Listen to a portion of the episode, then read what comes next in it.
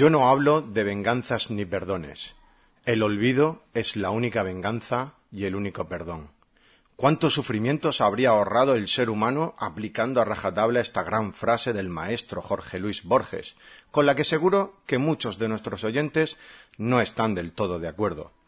Podemos asumir que el olvido puede ser la forma más pura de perdón, ya que uno no perdona del todo una afrenta o una traición hasta que la olvida por completo. Eso de perdono pero no olvido, no nos engañemos, nunca fue perdonar del todo. Y con la venganza pasa algo parecido aunque en este caso desde un punto de vista más potente, si me apuras. ¿Podemos vengarnos a través del olvido? ¿Aquel que nos hizo daño sentirá nuestra venganza a través del olvido? Aquí ya nos surgen las dudas. Lo cierto es que la mayoría de los seres humanos no han tomado como propias estas palabras del escritor argentino, y para sentir que su venganza estaba cumplida han necesitado algo más que simplemente olvidarse. Y de eso va este episodio de Fase 24, queridos amigos, de la venganza. Con nuestro particular estilo y apoyándonos en el cine principalmente, vamos a ver cómo se ha tratado el tema de la venganza desde numerosos puntos de vista a través de los años. Tal y como hicimos con los viajes en el tiempo, hemos seleccionado un pequeño grupo de películas y algún videojuego para ver diferentes tipos de venganza y cómo ha ido evolucionando la forma de mostrarla en pantalla, ya que hemos tenido desde malvados seres vengativos hasta antihéroes que empatizan con el espectador y con su causa. Una forma de justificar que una venganza puede tener una base moral partiendo siempre desde el difícil punto de apoyo de la coherencia y la proporcionalidad. ¿Recuerdan aquello del ojo por ojo y diente por diente? Pues algo así. Lo primero que nos queremos preguntar es ¿qué entendemos realmente por venganza? ¿Se trata simplemente de ajustar cuentas con aquel que nos ha hecho un mal? ¿Quién marca lo que se puede considerar una venganza justa para sentirnos pagados por el mal recibido o cuando es excesiva? ¿Realmente cuando consumamos una venganza nos sentimos mejor? Son muchas las ideas y preguntas que se agolpan en cuanto hablamos de este concepto. De hecho, hemos abierto el melón en las redes sociales y el sentir general es el mismo. Se trata de algo tan inabarcable como el propio ser humano, ya que la venganza es una de esas cosas que han nacido con nuestra propia naturaleza. Y es que es un comportamiento que no observamos, al menos de forma natural, en el reino animal. La venganza, y la sed de ella es un sentimiento puramente humano y es la consecuencia de algunos de los conflictos más grandes de la vida de cada ser humano y de la propia existencia de la humanidad. Si en cuanto a los viajes en el tiempo os comentamos que había unas cien películas que de una forma u otra trataban el asunto temporal, en cuanto a la venganza ni nos hemos molestado en buscar una cifra, porque sería una locura. Este asunto está en el centro de miles de obras desde que el ser humano empezó a imaginar historias y construir mitos. Basta un pequeño repaso por la antigua Grecia para recordar algunas de las primeras grandes leyendas basadas en la venganza, como el origen de Medusa, el mito de Sísifo o la tortura eterna de Prometeo. Desde entonces, a través de la literatura primero y del cine y los videojuegos después, hemos conocido centenares de historias basadas en la venganza. Las hemos visto de todo tipo enfrentamientos familiares que se repiten durante generaciones, padres que vengan a sus hijos, hijos que vengan a sus padres, venganzas por traición, por despecho, por afrentas pasadas, incluso por un malentendido. Da igual la época y el punto geográfico en el que nos encontremos del planeta, siempre habrá a nuestro alrededor historias de sufrimiento y de venganza. Y de eso queremos hablar hoy en fase 24, porque a nosotros nos gusta especialmente todo aquello que ha movido las grandes historias de la humanidad. Y si es cierto que hay grandísimas historias basadas en sentimientos tan puros como el amor o la amistad, de las que seguro que hablaremos en el futuro, el cuerpo ahora nos pedía un poquito de más chicha para este episodio, que enfila ya la recta final de nuestra primera temporada. Señoras y señores, aquí y ahora, en fase 24, vamos a hablar de la venganza.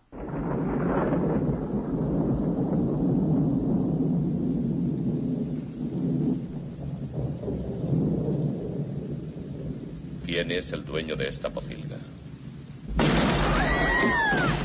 Ha matado a un hombre desarmado. Pues debió haberse armado cuando decidió decorar su salón con mi amigo. No sé quién es usted. Ni sé lo que quiere. Si espera cobrar un rescate, le aviso de que no tengo dinero, pero lo que sí tengo es una serie de habilidades concretas. Habilidades que he adquirido en mi vida profesional. Habilidades que pueden ser una pesadilla para gente como usted.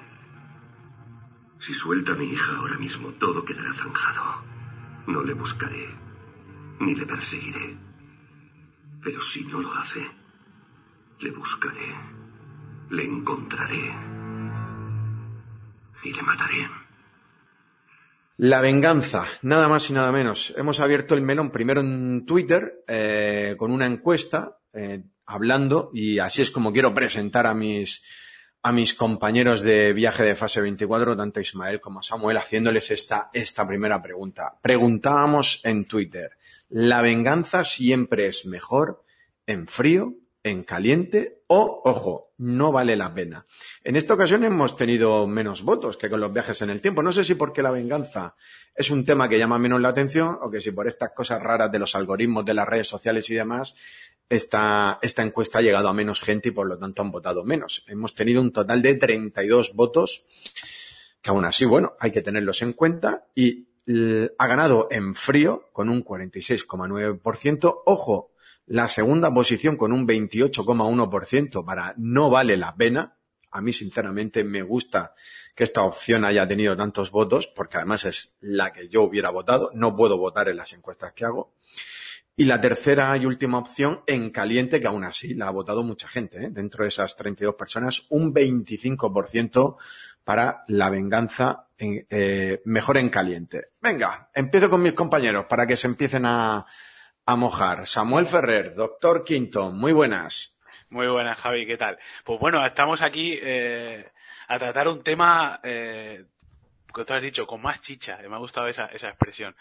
Y la verdad es que que muy interesante, con muchas aristas, con, con esa parte así como de, de moral o, amor, o, de moralidad que toca siempre lo, lo, correcto, lo incorrecto, que un poco en esa línea has planteado la, la, encuesta, ¿no? Al final, en frío, en caliente o no merece la pena. Pues, desde, pensándolo, yo cuando, cuando me planteé, vi la pregunta me quedé pensando y dije, hombre, si tengo que elegir entre frío o caliente, frío. Pero luego al ver la tercera opción dije, es que no, verdaderamente no vale la pena, ¿no? No vale la pena eh, ser... Es que es, es, la línea, porque depende mucho de, de lo que vayas a hacer, o lo que entiendas por venganza, y lo que entiendas por justicia. Yo creo que ahí va a estar, eh, no, quiero hablar mucho más en ello porque quiero profundizar después, pero creo que ahí va a estar un poco la línea de, de esto, ¿no? Yo respondí eh, que no merece la pena porque es lo que creo, creo y quiero creer que haría. Pero sí que es cierto que en pequeñas rencillas y tal, hay veces que, porque claro, en grandes venganzas no me he visto en, esa situación, pero en pequeñas rencillas, en pequeñas tal, muchas cosas son que, que tildas de justicia en verdad o que etiquetas de justicia para poder estar contigo mismo tranquilo y luego si lo pensaras bien y lo analizaras dos veces, a lo mejor es más venganza que justicia. Entonces, bueno, quiero pensar que no merece la pena, aunque sé que hay veces que no, no es así, ¿no? En, pequeño, en pequeños casos ¿eh? y en casos muy, muy, muy leves. Pero bueno, hay que, hay que ser honesto también y, reconocer que, oye, que no somos perfectos y que, y que es lo que tú has dicho. Al final, el tema de la venganza es algo intrínseco a la naturaleza humana y, y está, y, surgió pues cuando surgimos nosotros. O sea que, ¿para qué, para qué negarlo, no? Así es, sin lugar a dudas. Además, hoy va vamos a mezclar muchos esos dos conceptos de justicia y de venganza, porque la justicia también es una forma de, de venganza. Lo que pasa es que, claro, cuando no nos, eh, cuando nos sabe a poco el pago que ha dado la justicia a aquel que se ha demostrado como culpable, pues ya queremos dar el paso más allá. ¿Está, ¿Es ese paso más allá lo que se llama venganza? Bueno, pues sí, podríamos considerar que la venganza es una forma de, de pagarte o, o, de conseguir tú el pago de lo que crees que es justo por, por el mal que ha hecho otra persona. Ahora, de todas formas, vamos a hablar un poquito más de, ese concepto de venganza, aunque como decíamos y, como ponemos en la introducción de este audio, de lo que se va a tratar sobre todo es a través de varias películas de las que vamos a hablar, ver cómo se ha tratado la, venganza. Ismael Marín, Saga Hola, muy buenas. chicos, ¿qué tal? La venganza, pues ¿cómo te gusta a ti? Yo contesté en frío, ¿no? Vale, voy a explicar por qué contesté en frío. Eh, sí que es cierto que hay que verse la situación cada uno, ¿no? Cuando estás librando esa venganza y de hecho en algunas obras que vamos a analizar eh, se trata incluso a veces el perdón también. Hay que verse la situación. Yo tampoco me he visto, al igual que Samuel, envuelto en una gran venganza, ni hay nadie que me haya hecho un mal tan grande como para que yo eh, quiera vengarme, pero sí que es cierto que eh, pensándolo bien, en caliente siempre puede ser, ¿no? Siendo así un poco, analizando la situación, en caliente siempre puedes como mm, cometer errores, por así decirlo, e incluso que el daño, tanto para la otra persona como para ti, sea igual. En cambio, si es frío, en frío, eh, te da tiempo a pensar, incluso en frío podríamos tratarlo como un tema de justicia, porque tú piensas, vale, esta persona ha hecho algo malo, eh, tiene que pagarlo, pero ¿cómo lo paga? Pues hay, la, hay una ley que te que dice que, que tiene que tiene que pasar esto o que o que tal y tarde o temprano no es como que esa persona al final acaba pagando fríamente pues tú calculando hasta que llega el momento en el que esa persona se equivoca por así decirlo o, comete un error y al final tiene que pagarlo porque eh, la justicia lo atrapa no entonces yo pensé fríamente no calculando pensando etcétera etcétera me viene a la cabeza, de hecho, no, no la hemos incluido en este ranking porque no es la temática de la película, en Batman Begins, eh, no sé si recordáis cuando eh, Bruce Wayne va al juicio y lleva una pistola y va, va a asesinar porque no le ha, no le ha gustado el, la, la, declaración del juez, ¿no? Y entonces es como que le dicen que no y es cuando ya se retira al, eh, donde está Ras al Ghul, se entrena con la Liga de las Sombras, etcétera, etcétera, ¿no? A eso podríamos hablar, ¿no? Una, una venganza, podría ser una venganza en caliente, pero que él al final no la comete y acaba convirtiéndose en un héroe que imparte justicia. Así que es cierto que eh, de vez en cuando tiene que pelear, tiene que ser frío, en este caso, y ya digo, sin ser una película de, venganza, porque no lo es, una película de superhéroes, un thriller policíaco, también podríamos decirlo, eh, la trilogía de Nolan de Batman, también tenemos ahí un ejemplo, ¿no?, de que en caliente no se pueden hacer las cosas. Si quieres conseguir un bien mayor, quizás tengas que hacerlo en frío y con justicia. Entonces yo pues, dejo aquí esta pequeña reflexión y creo que es más o menos como pienso ¿no? que se debería de llevar a cabo este tipo de, de acciones. Pero bueno, también hay que verse la situación, porque yo de momento no me he visto en ninguna. Así que lo dejo todo al futuro yo. Lo que está claro, antes ya de meternos con las películas que hemos, que hemos seleccionado, como decía antes, es que la venganza yo creo que junto con el amor y, a lo mejor el odio más puro, no sé cómo, cómo definirlo, antes de, hablaba también de la amistad, pero hay muy pocos sentimientos que hayan generado tantísimas historias para el ser humano, pero historias, por un lado, reales, o sea, porque la historia de la humanidad es una historia de, de venganza, de pagar lo que te han hecho otros, tanto historias personales como historias de, de naciones, de imperios, de, de, de luchas entre, entre, pueblos, pero eh, también ha generado miles y miles y miles de mitos. Allá donde vayas, eh, entre lugares geográficos completamente distantes que antes no estaban unidos por ningún tipo de comunicación, se han generado mitos muy parecidos en torno a la venganza. Yo ponía antes, bueno, ejemplos más clásicos de los que más conocemos en nuestra cultura europea, como son los de la antigua Grecia. ¿Qué es el mito de Prometeo? Ese, pues eso, ese héroe que fue condenado por los dioses a estar eh, recibiendo la tortura todos los días de recibir a un águila para que se comiera su hígado. El hígado se regeneraba por las noches y el águila volvía al día siguiente, que es una venganza pura por haber robado el famoso fuego y entregárselo a los hombres. O sea, que es una venganza, además de esas macabras de las que vemos mucho en la, en la historia de los dioses griegos. Y desde, pues eso, desde que el hombre empezó a imaginar historias, a contar historias y demás, hasta nuestros días, y lo vamos a ver con las películas que hemos seleccionado, eh, La venganza, queridos amigos, querido Dr. Quinton, es uno de los ejes centrales de la, de la historia de la humanidad. Pero totalmente. Y es porque eh, es lo que comentabas antes. El amor, eh, el odio que hay que, eh, y la venganza para mí son están muy relacionados porque son pulsiones como muy del ego. Es decir, atentan, atentan contra, atentan o favorecen el ego, el ego, ¿no?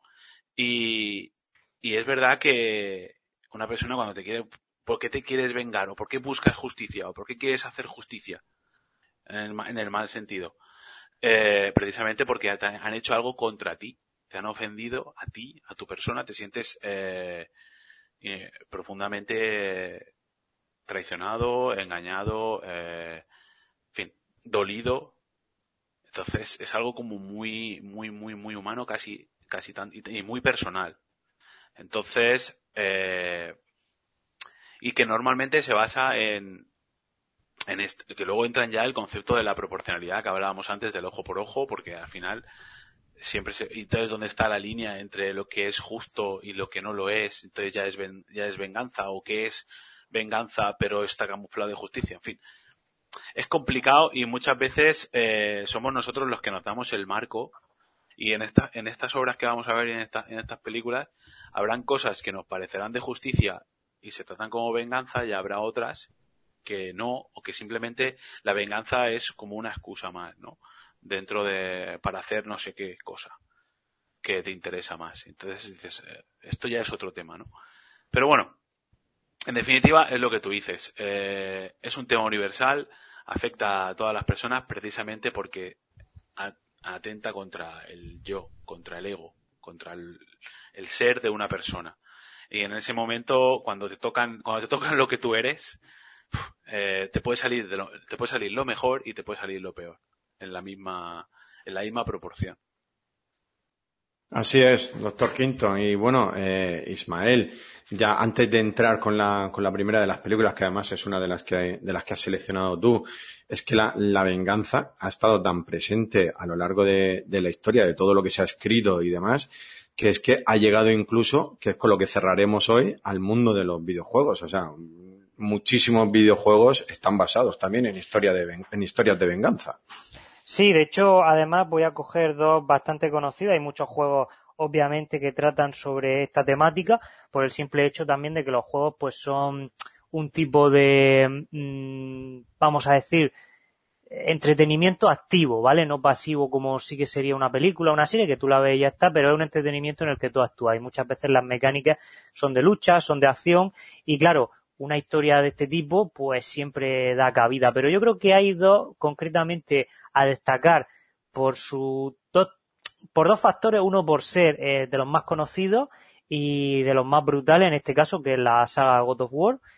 Y el otro es un juego que salió hace poco, que es The Last of Us 2, que también trata sobre la venganza, pero le da un giro totalmente nuevo a lo que es el género eh, y yo creo que innovador, que ya trataremos al final del podcast, que me gustaría comentar, porque eh, creo que es un es una buena forma no de cerrar. Pero bueno, no quiero no quiero adelantar el tema. Vamos a empezar por la punta, ¿no, Javi?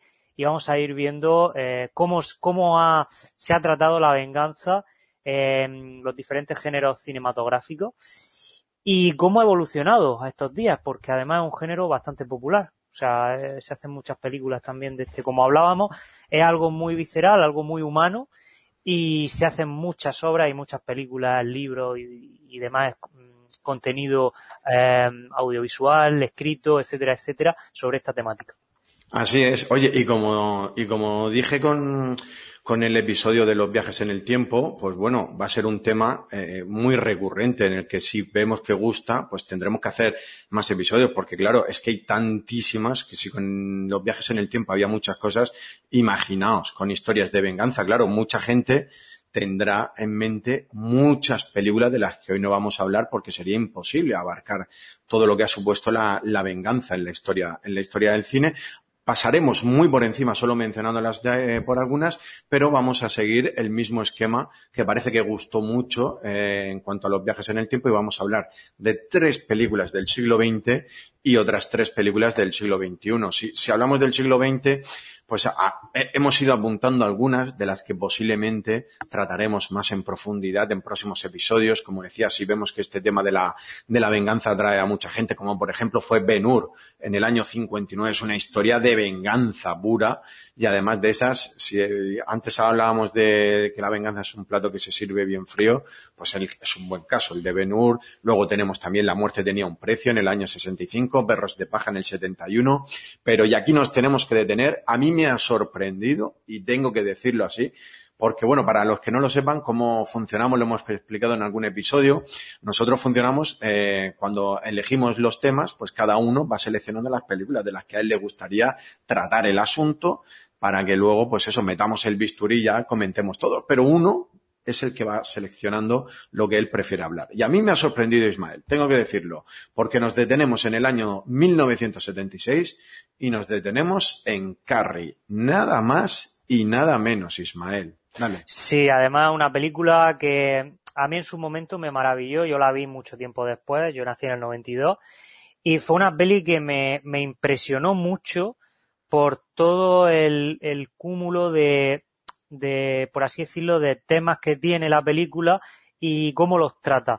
Porque Carrie, a ver, una historia también de venganza, también tiene su parte de terror, su parte sobrenatural, eh, su parte de traumas infantiles, ¿no? En este caso, Carrie está inspirada en un, en un libro en el que nos cuenta la historia de una chica eh, que tiene problemas con su madre, que una chica además muy delgada, que sufre de, de bullying, eh, en el instituto, su madre la maltrata, eh, digamos que tiene, tiene una vida con muchos traumas, ¿no? Con mucho, con un, con una gran, un gran peso para la edad que tiene.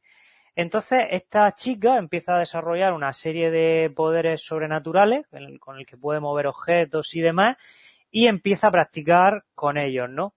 Entonces, conforme se desarrolla la trama, eh, vemos que en el momento en el que la, la, chica, o sea, la adolescente Carrie, eh, llega a la pubertad, podemos llamarlo, eh, es como que los, sus, sus compañeros eh, le tienden como una emboscada, se ríen de ella, de hecho sufre bullying por esto durante mucho tiempo y aquí es donde también se, se empiezan a desarrollar todavía más sus poderes, ¿no? Aquí volvemos otra vez en ese paso a la adultez que también se, se manifiesta en ese, en ese paso, ¿no? A la maduración de los personajes y en cómo su personalidad cambia en base a todo lo que ha sufrido antes. Luego también esta película tenía un tema eh, como el bullying, ¿no? Que, que es algo eh, en Estados Unidos hemos visto miles de noticias que de hecho es lo que desemboca también esta película de una manera más sobrenatural, pero eh, el, los casos de chicos pues que no han podido más, han cogido un rifle de sus padres, una pistola y han llegado al instituto y han acabado con, con media clase, ¿vale? O con, to o con toda la clase, o con los profesores, o en Carrie pasa algo, algo parecido. Una niña, en este caso no es con armas, obviamente, pero en, estamos hablando de una niña que ha soportado mucho de su infancia con su madre, mucho bullying en el, en el instituto, luego encima para colmo la, la, gota, por así decirlo, que colma el vaso, vaya la redundancia, es el momento en el que ella va al baile eh, de graduación, que la invita a un chico, que se cree que ya parece que la están aceptando, y todo ello es para gastarle una broma en el que le lanzan encima, además de su vestido, que, que con tanto gusto lo había elegido y que tan, tan bien se sentía, ¿no? Por ir al baile con sus compañeros, eh, le lanzan como un cubo de, creo que era sangre de cerdo o algo así. Es en ese momento donde la gordura de, de nuestra protagonista se rompe totalmente, se rompe totalmente y empieza a acabar con todos los, los, los chicos y chicas que, que se han reído de ella, que tanto mal le han hecho a pasar. También acaba con su madre, con el pueblo entero. Es como una especie, es una historia de venganza, ¿no? En el que nos, nos tratan de, de, de, de, visibilizar el problema también de los traumas, ¿no? El, el cómo puede llegar una, a, cómo puede llegar a esa situación una persona que ha sufrido tanto desde pequeña. En este caso, ya digo, te lo trata de un tema paranormal, pero lo podríamos relacionar con, con lo que pasa en Estados Unidos en los colegios o con, o con esos chicos incluso todo lo contrario, que se suicidan o que, o que no pueden más. Y ya digo, es un tema sobre el que reflexionar. ¿eh? No deja de ser ficción, pero es un tema además, mm, yo creo que adelantado a su época eh, por las cosas que por las cosas que habla y las cosas que suceden y como vemos eso, una historia de venganza no porque el personaje pues tenga sea mejor un espía, eh, siempre tenemos la, típica historia que ahora la veremos del espía retirado que vuelve, que tiene eh, una fuerza sobrehumana o que ha sido un ex marine, etcétera, etcétera. No, tenemos simplemente una persona eh, que era inocente, totalmente inocente, y en la que con el paso del tiempo se ha ido rompiendo su cordura y todo ha estallado al final en una, en una venganza en la que, en la, que la gente no se pensaba el poder que manejaba esta chica, ¿no? No se pensaba lo, lo que tenía. Entonces creo que es una, una historia mmm, sobre todo para ver, para reflexionar. Y en este caso, ya digo, hay un libro que también está muy bien, yo me lo he leído, hay un remake eh, que también en su momento vi en el cine. A mí me gustó, las dos, las dos películas, tanto la original como el remake, me gustan, la verdad, porque sí, la historia de, de Carrie me mola. Dicen que el, el remake no es tan bueno, pero ya digo, yo en mi opinión, a mí me, me gustó, es muy parecido. A ver, más, es más parecido al libro quizás que la, que la primera película. Pero vamos, una, una obra de venganza a tener en cuenta y que aparte, de forma transversal, trata otros temas eh, que aún en, la, aún en la actualidad se ven y que te hacen reflexionar ¿no? sobre ciertos actos que vemos en las noticias y que, y que tienen mucha similitud con, con lo sucedido en Carrie.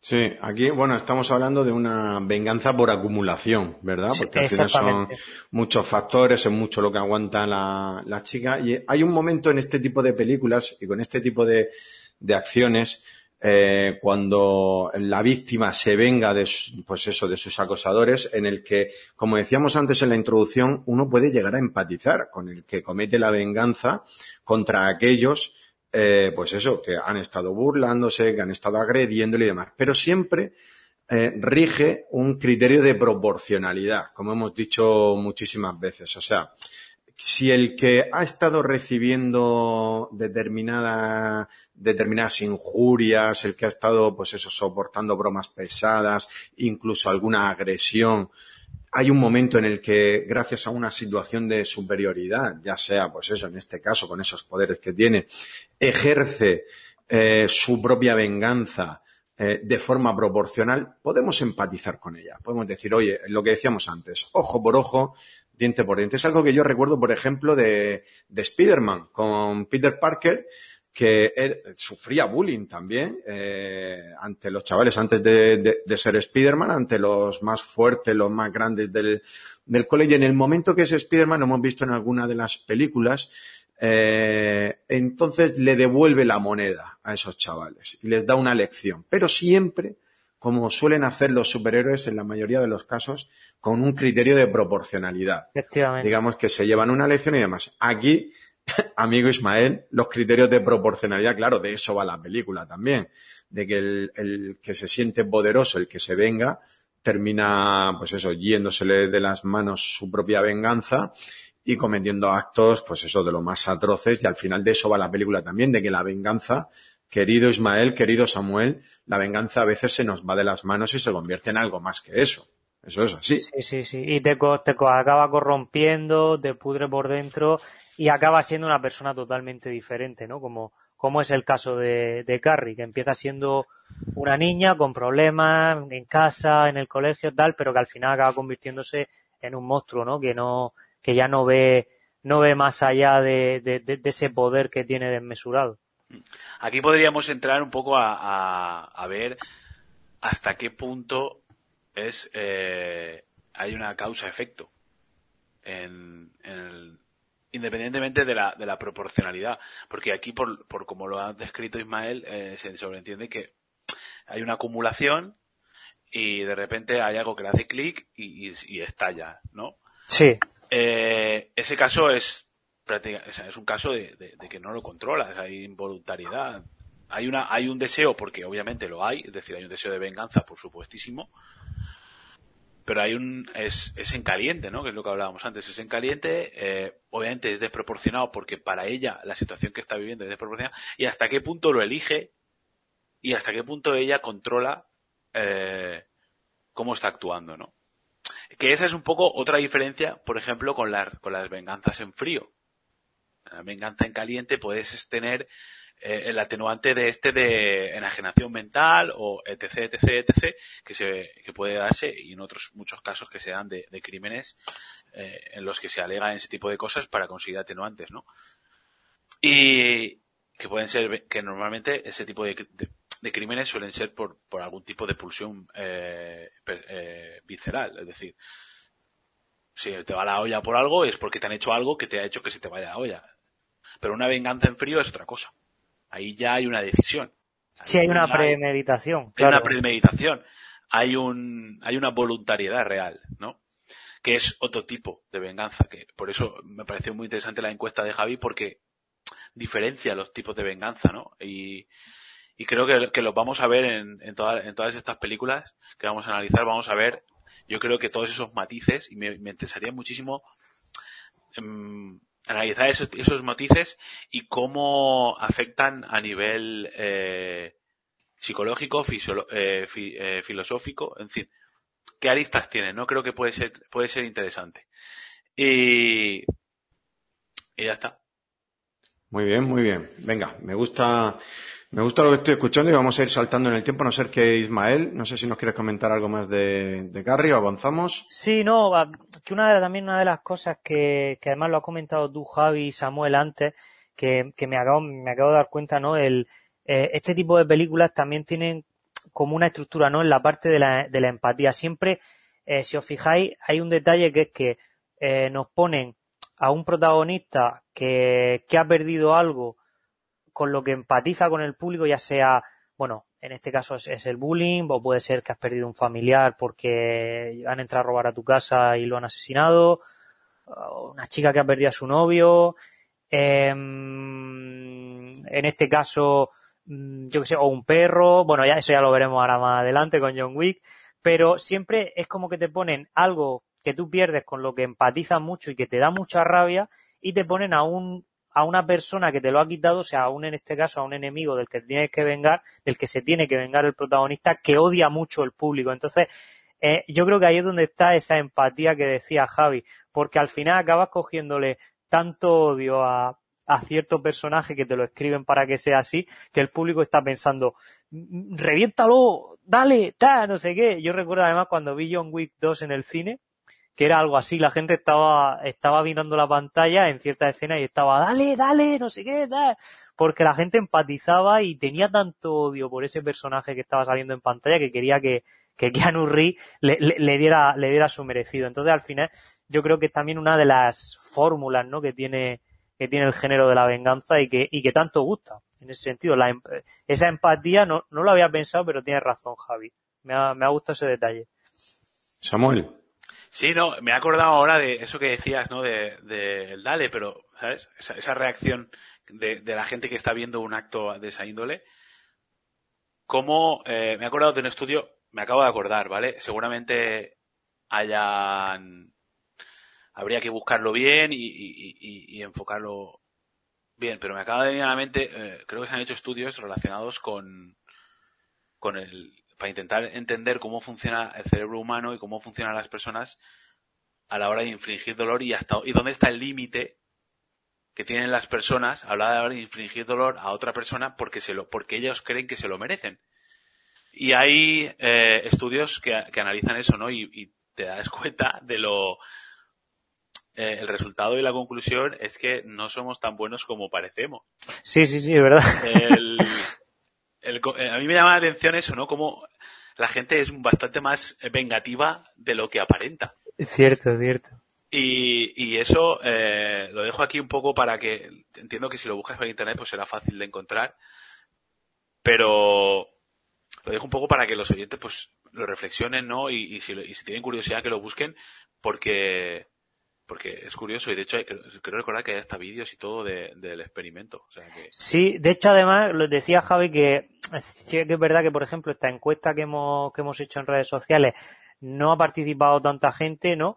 Eh, y a lo mejor también por el tipo de palabras que hemos usado, ¿no? Esa venganza que a lo mejor no te, no te lo recomienda tanto Twitter en este caso eh, a la hora de, de aparecer en otras cuentas y demás. Eh, pero a lo mejor también fíjate, es por el propio tema que, claro, tú me dices, háblame de viajes en el tiempo y todo el mundo opina, pero quizás de la venganza... Te, te posiciona, te tienes Te que posicionas, posicionar. claro, claro, y, Y te tienes que ya no enfrentar a tu que... espejo, ¿sabes? Es decir, Efectivamente. Ya parece que no quieres dar la cara por lo que sea en, en eso, que bueno, nosotros realmente estamos hablando de ficción, en persona somos todos muy buenas personas, pero sí que es cierto que claro, al final te posicionas y es un tema un poco oscuro en algunos, en- según, según qué cosas, dígate. no, la- no estamos acostumbrados a, a- a que el espejo nos devuelva un reflejo que, que no, que no es el que nosotros nos tenemos en, en la mente, ¿no? Muchas veces. De, nuestra percepción de, no- de nosotros mismos eh, no suele ser, suele ser más benévola de lo que a lo mejor Efectivamente. suele ser en realidad, ¿no? O puede ser en realidad. Y cuando este tipo de preguntas o este tipo de, de cuestiones nos enfrentan contra esa contra esa, esa imagen, ¿no? Y ¿sabes? No nos gusta. Al final es una encuesta en Twitter y dice, bueno, puedo mentir. Ya, pero tú sabes que, que no has dicho del todo la verdad. Y ahí está, ¿sabes? Otra vez, una vez más, eh, el, la- el impacto. Es decir, no es lo mismo, es lo que decía un poco antes, no es lo mismo ser un poquito vengativo cuando es un tema menor que serlo cuando es un tema mayor. ¿No? Al final la, eh, lo toleramos mejor o, incluso lo podemos justificar más, que es un poco lo que decía Javi, la proporcionalidad. Lo podemos justificar más. Pero bueno, es, es interesante y nos estamos desviando un poco de, de- del guion, Javi. y Yo creo que Sí, que continuamos, volver. continuamos, que si no nos perdemos en los años de la Muy película. bien, no, si yo mientras, mientras habléis de la venganza y no te ve, me parece bien. Recuerdo de todas formas que las encuestas en Twitter de momento todavía son anónimas. O sea que si uno vea un tema un poco más puntilloso, un peliagudo y, y, y tiene ciertos reparos, no, que no tenga problema en contestar porque al final es simplemente el dato el que se sube, pero nunca se sabe quién ha votado en esa, Ya, en esa tú, encuesta. ¿sabes? O sea, Bueno, o sea, lo sabe el que ha votado. Ujú. Y entonces es un poco el tema ese, ¿no? Pero Sí, bueno, sí, que siempre los temas que son así quizá un poco tabú o más en ese sentido o más mm, que te pueden posicionar de una forma suelen ser más eso. Pero luego al final la gente también tiene ese, esa curiosidad, ¿no? Por saber qué piensa otro de eso o qué, o qué sensaciones le produce eso, ¿no? Pero bueno, continuemos, continuemos, que nos Avanzo. quedamos, Que nos quedamos en el 76, no, perdón, Nos- en el 91. Mira, nos saltamos los años 80 enteros, aunque seguro que hay grandes películas de, venganza que, comentaremos en su momento. Nos vamos al año 91 y tenemos el remake, ojo, del Cabo del Miedo. La película original es del año 62, pero el bueno de Martin Scorsese tuvo la genial idea de hacer un remake en el año 91 que fue un auténtico peliculón en el que tanto Nick Nolte como Robert De Niro están espectaculares. Es una historia de venganza pura y dura, pero lo vamos a dejar ahí y posiblemente a esta película haya que volver en fase 24 si hablamos algún día de, la venganza. Eh, porque nos vamos justo al año siguiente, nos vamos al año 92 y nos encontramos con Sin Perdón, dirigida y protagonizada por el gran Clint Eastwood, en la que se puede decir que fue su primera gran película de éxito en cuanto a en cuanto a premios, por supuesto, porque ganó cuatro Oscars, entre los que estaban mejor película, mejor director, actor secundario Jim Hackman, que hace un auténtico papelón como Little Bill, además, Sí. curiosamente, un papel que casi no que casi no acepta porque había tenido meses antes unos problemas de corazón, la familia no quería que interviniera, que, hiciera películas que además le requirieran cierto esfuerzo físico. Al final terminó aceptando el papel por la insistencia de Clint Eastwood porque lo veía perfecto para este papel. Al final lo hizo y mira, y ganó el Oscar más que merecido a mejor actor secundario. También ganó el Oscar a mejor montaje, pero como decía, es la película que consagra un poco al Clint Eastwood director, porque él había dirigido hasta entonces muchas películas. De hecho, de años anteriores hay ya películas con cierto, pues eso, con cierto empaque, como El jinete pálido en el año 85. A mí esto es una cosa personal, una pequeña debilidad, El sargento de hierro en el año 86, aunque entiendo que muchos la consideren una película menor. Cazador blanco, corazón negro en el año 90.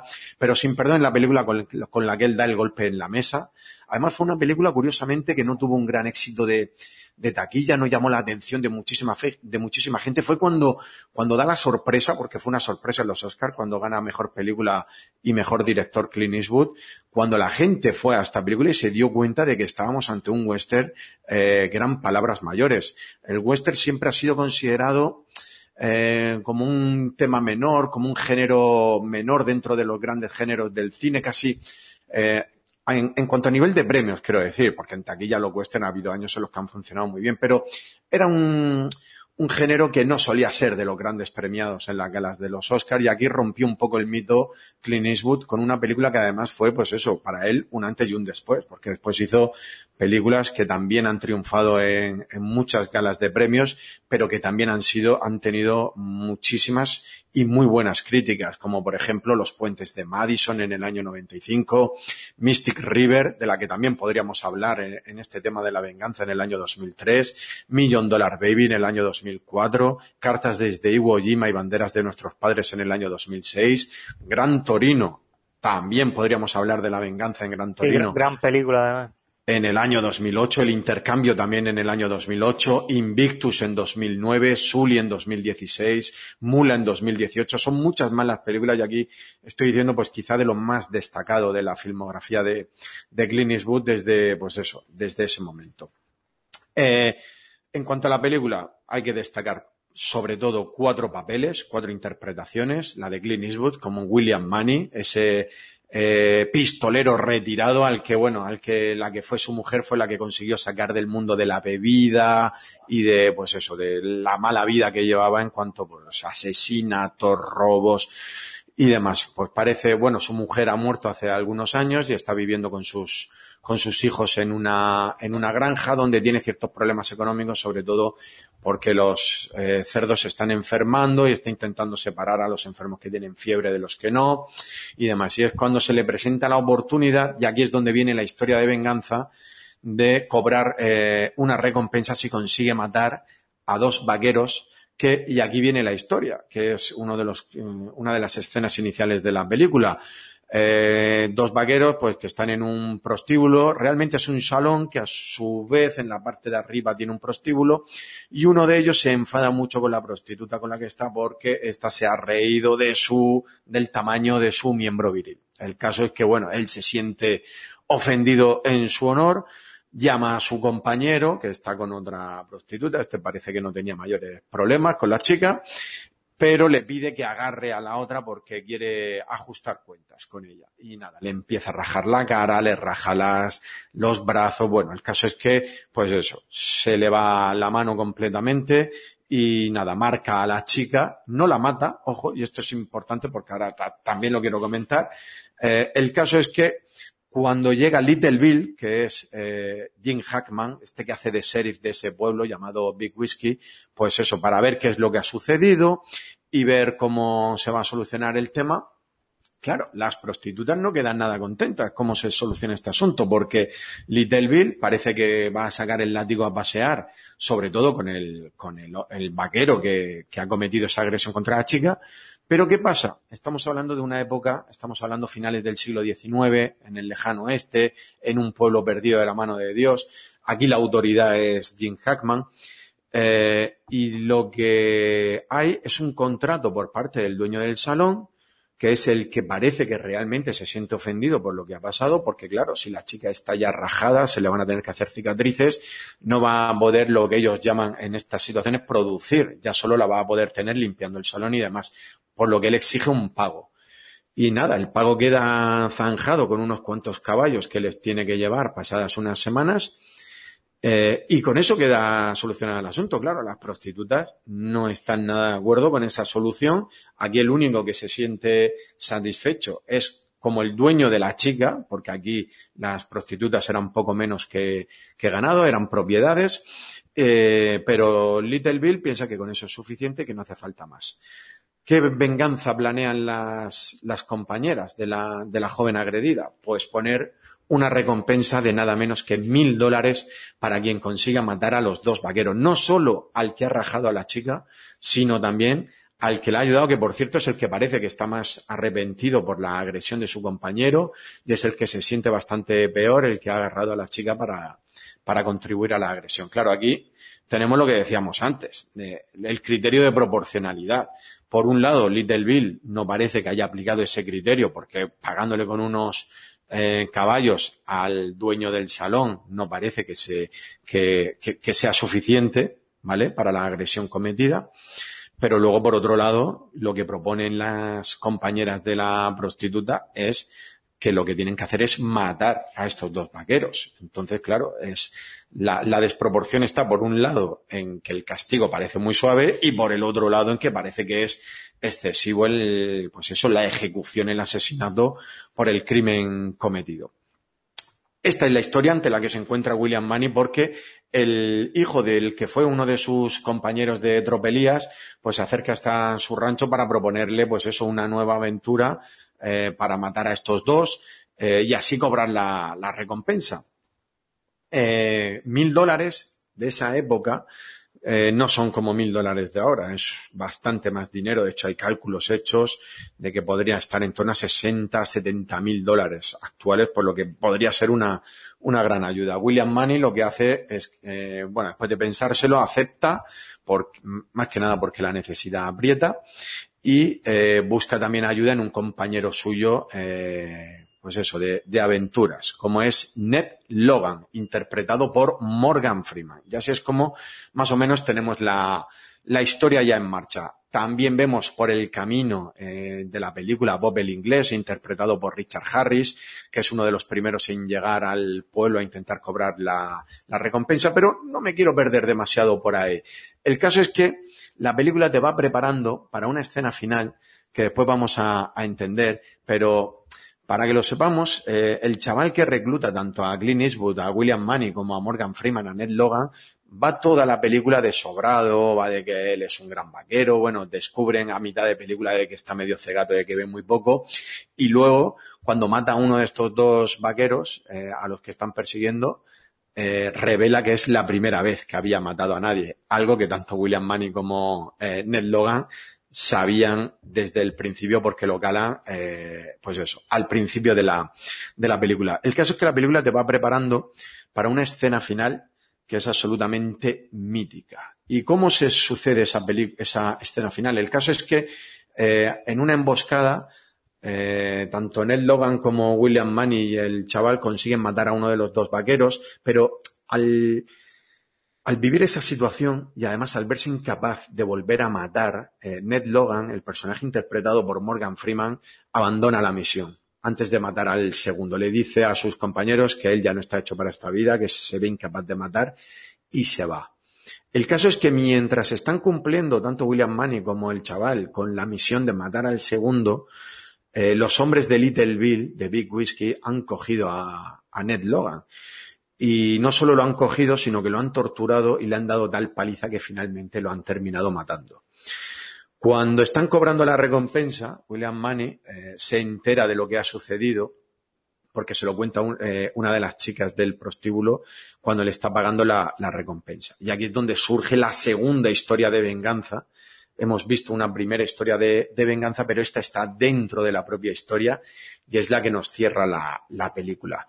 William Money eh, ha estado durante toda la película evitando beber porque era el alcohol lo que le convertía en un asesino a sangre fría y justo conforme le está contando la prostituta la historia, bueno, pues engancha la botella y empieza a beber antes de acercarse al pueblo en el pueblo al que se acerca justo ya cuando ya está lloviendo, está de noche y descubre que tienen en la puerta del Grilly, que es el que es el bar este que tiene en el que están todos reunidos, en el que estaba el prostíbulo y demás, están preparando una partida para ir a cazarlos al día siguiente, pero claro, él les sorprende. Bueno, el caso es que en la puerta, dentro del ataúd, y con el ataúd abierto está su, su compañero Ned Logan.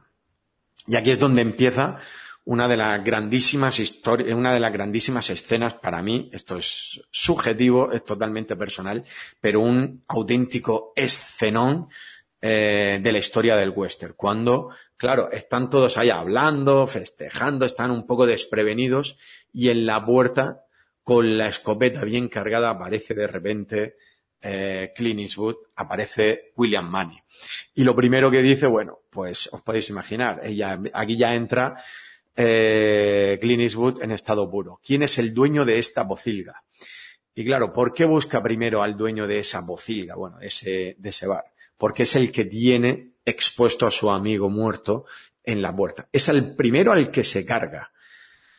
en lugar de ir antes a por Little Bill, que sería lo lógico porque es el más peligroso, es el jefe de todos, al primero al que se carga es al que tiene expuesto a su amigo. Es decir, esa ofensa es la primera que él se cobra.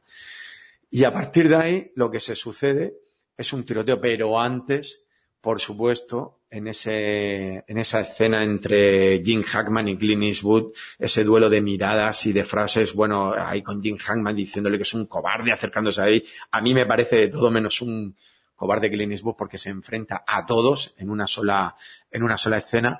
Está perfecto lo que, en el guion cuando Clint Eastwood dice, he matado a mujeres y niños, he disparado sobre cualquier cosa que se moviera y esta noche he venido a matarle a usted por lo que ha hecho Annette.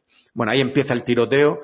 Muchos hablan de, oye, ¿por qué todo el mundo falla cuando, dispara contra Clint Eastwood y él va disparando y se los va cargando a todos? Es que en la película te van preparando, de hecho, el personaje de Jim Hackman lo dice en un momento.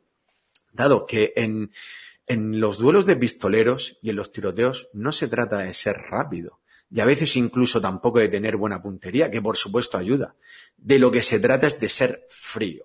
Y ahí es donde está la gran diferencia entre Clint Eastwood, entre William Money y el resto de personajes que, claro, que no tienen ni mucho menos su frialdad. Todos, bueno, les cuesta sacar la pistola, disparan un poco al aire y mientras Clint Eastwood eh, se los va cargando uno a uno. El caso es que mata a cinco, el resto huyen despavoridos porque ven que, pues eso, que no pueden hacer nada, nada ante él. Y es curiosa esa, esa frase de Little Bill cuando dice que él no merece morir así, porque él estaba construyendo su casa, él quería tener una jubilación tranquila y de repente se ve muerto prácticamente como, pues eso, como él hubiera dicho eh, seguramente su personaje como un perro en el suelo y además con un disparo a bocajarro de, de William Money. Una venganza pura. Por un lado tenemos, compañeros, la venganza de las prostitutas, que se han visto agredidas todas por lo que ha sucedido. Yo aquí, claro, lo que os planteo es que a mí me parece desproporcionado. Es verdad que la agresión es muy fuerte y que, claro, si no haces nada, eh, la justicia no va a hacer nada por ti. Es decir, te toman la justicia por tu cuenta. En este caso, la venganza. Y luego, por otro lado, la venganza en caliente totalmente de William Money, de ver lo que le ha pasado a su amigo y de tomarse la justicia por su mano, porque en este caso ha sido la propia justicia la que, la que le ha hecho eso a su amigo. Y así es como concluye la película con ese auténtico escenón. No sé si tenéis algo que comentar de Sin Perdón, de este auténtico película de, de Clint sí, sí, de hecho, como has dicho Javi, es una película que aborda el tema de la venganza de muchas formas, ¿no? Tanto en caliente como en frío, eh, nos deja ver también diferentes puntos de vista de, de, todos los personajes de la trama y es como una bola de nieve, yo, yo lo veía así, es como una bola de nieve que empieza y que, y que no acaba, ¿no? Porque bueno, nosotros vemos que la película sí que es cierto que tiene un final, ¿vale? No hay ninguna secuela ni nada de eso, pero al final la venganza es algo que no sabemos si este personaje en, en, un argumento que no conocemos, que nunca hemos visto, porque ya digo, no tiene secuela, pues esto va a tener también unas consecuencias, ¿no? La venganza al final eh, es como una bola de nieve que no para y que cuando la consigues realmente tampoco es que haya, haya servido, me refiero, para algo, me refiero en el sentido de que no has recuperado tampoco nada de lo que has perdido. Solo que quizás tú eres el que ha perdido una parte de tu alma ahí, ¿no? Y, y aún así eso te va a perseguir. Porque tú, vale, te has vengado, has conseguido tal, pero ahora qué te va a pasar a ti conforme pasa el tiempo? ¿Quién no te dice que uno de los hijos de esa persona o de quien sea vuelva por ti después? ¿no? O sea, es, es una parte para reflexionar. Ya digo, en un, en un guion de un sin perdón 2 que no existe y que, y que no, y que no va a existir. Pero que al final es algo que, de lo que saca esa conclusión, ¿no? De que, de que es algo que te persigue y que sí, está de una manera desproporcionada, pero al final el espectador, después de ver todo eso que ha pasado a lo largo de la película, también es cierto que siente quizás por dentro, aunque no lo diga, esa satisfacción de decir, vale, estos, estos que han, que han hecho el mal, que no han cumplido la ley como deberían cumplirla, que han estado al margen de, de, de lo que nos hace humanos, ¿no? De, de, nuestro, bueno, en esa época no había muchos derechos humanos, también es verdad. En el oeste, el antiguo oeste era, era todo salvaje. Pero, pero sí que es cierto que al final, pues, huyes de todo eso y al final, pues acaba pasando lo que pasa en la película. ¿no? Y, y, y la gente incluso piensa y dice, mira, pues parece, parece que se lo merecían. O bueno, quizás no. Habrá, habría que verse en la situación. Así es. Bueno, al final eh, hablabas del guion. El guion estuvo dando muchas vueltas durante muchísimos años por Hollywood. De hecho, se hizo con los, sus derechos Francis Ford Coppola, aunque no llegó a hacer la película y terminó perdiéndolos. Y el caso es que los compró Clint Eastwood con la idea de protagonizar en la película. Lo que pasa es que como la película está basada en un personaje que es un, pistolero ya retirado, entrado en edad, cuando él compra los derechos todavía relativamente joven y se tiene que esperar casi 10 años para rodar por fin la película porque ya él alcanza la edad que más o menos pensaba que debía tener para, para protagonizar la película, porque ya sabéis que Clint Eastwood cuando el papel le encaja a él perfectamente, él no tiene problema, de hecho lo ha hecho muchísimas de sus películas, en ser el protagonista de su propia película, y esta él pensaba protagonizarla, pero eso sí, tuvo que esperar unos, unos cuantos años para, para poder hacerla. El caso es que, bueno, es una película que yo creo que queda en el, en el ideario colectivo como película pura de venganza para todo el que la haya, para todo el que la haya visto.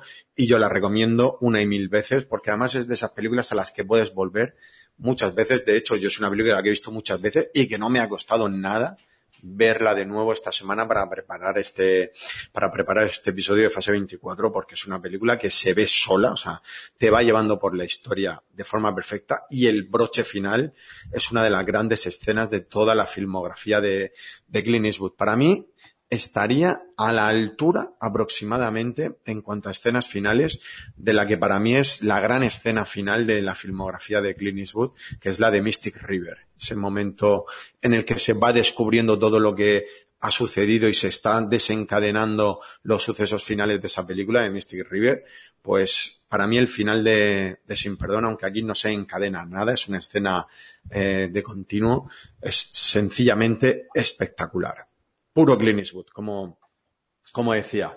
Si os parece, seguimos saltando en el tiempo, nos dejamos ya sin perdón, nos dejamos los vaqueros, recordamos la película del año 94, El Cuervo, otra película que también tendremos que tratar en algún momento cuando volvamos a hablar de, de cine de venganza o de otras temáticas, porque El Cuervo nos cabría en otras temáticas, pero ahora sí que nos tenemos que ir al año 95 porque aquí el doctor Quinton nos propone hablar de una película que a mí en su día me encantó, que es Jungla de Cristal 3, La venganza, Samuel.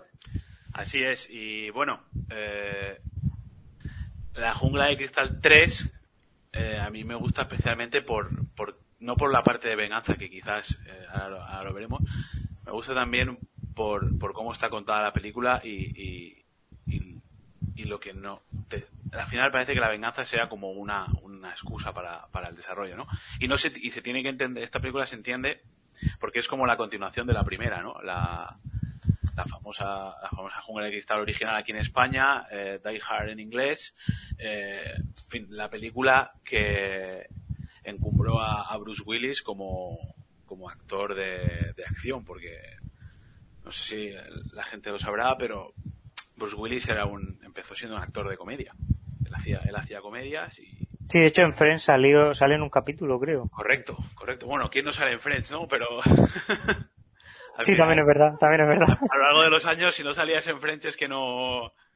No, no, no. Tu carrera no iba a ningún lado. Pero bueno, es cierto que sale, sale en Friends y, y él hacía, hacía comedias. Esta es la primera, Jungla 1, es la primera película en la que él eh, hace de, de, héroe de acción. Y bueno, eh, básicamente esta, esta, esta película es muy sencillita, eh, simplemente la sinopsis es básicamente eh, McLean, que es el, el, protagonista, es un detective de Nueva York, que está en Nueva York después de haber pasado por la jungla 1 y por la jungla 2. Y bueno, está prácticamente separado de su mujer, prácticamente suspendido de la, de la policía, o, o no, directamente suspendido de la policía. Vamos, que está hecho un, un destrozo. Realmente está casi, es alcohólico o casi, en fin. Tiene una situación personal bastante, bastante, bastante mala.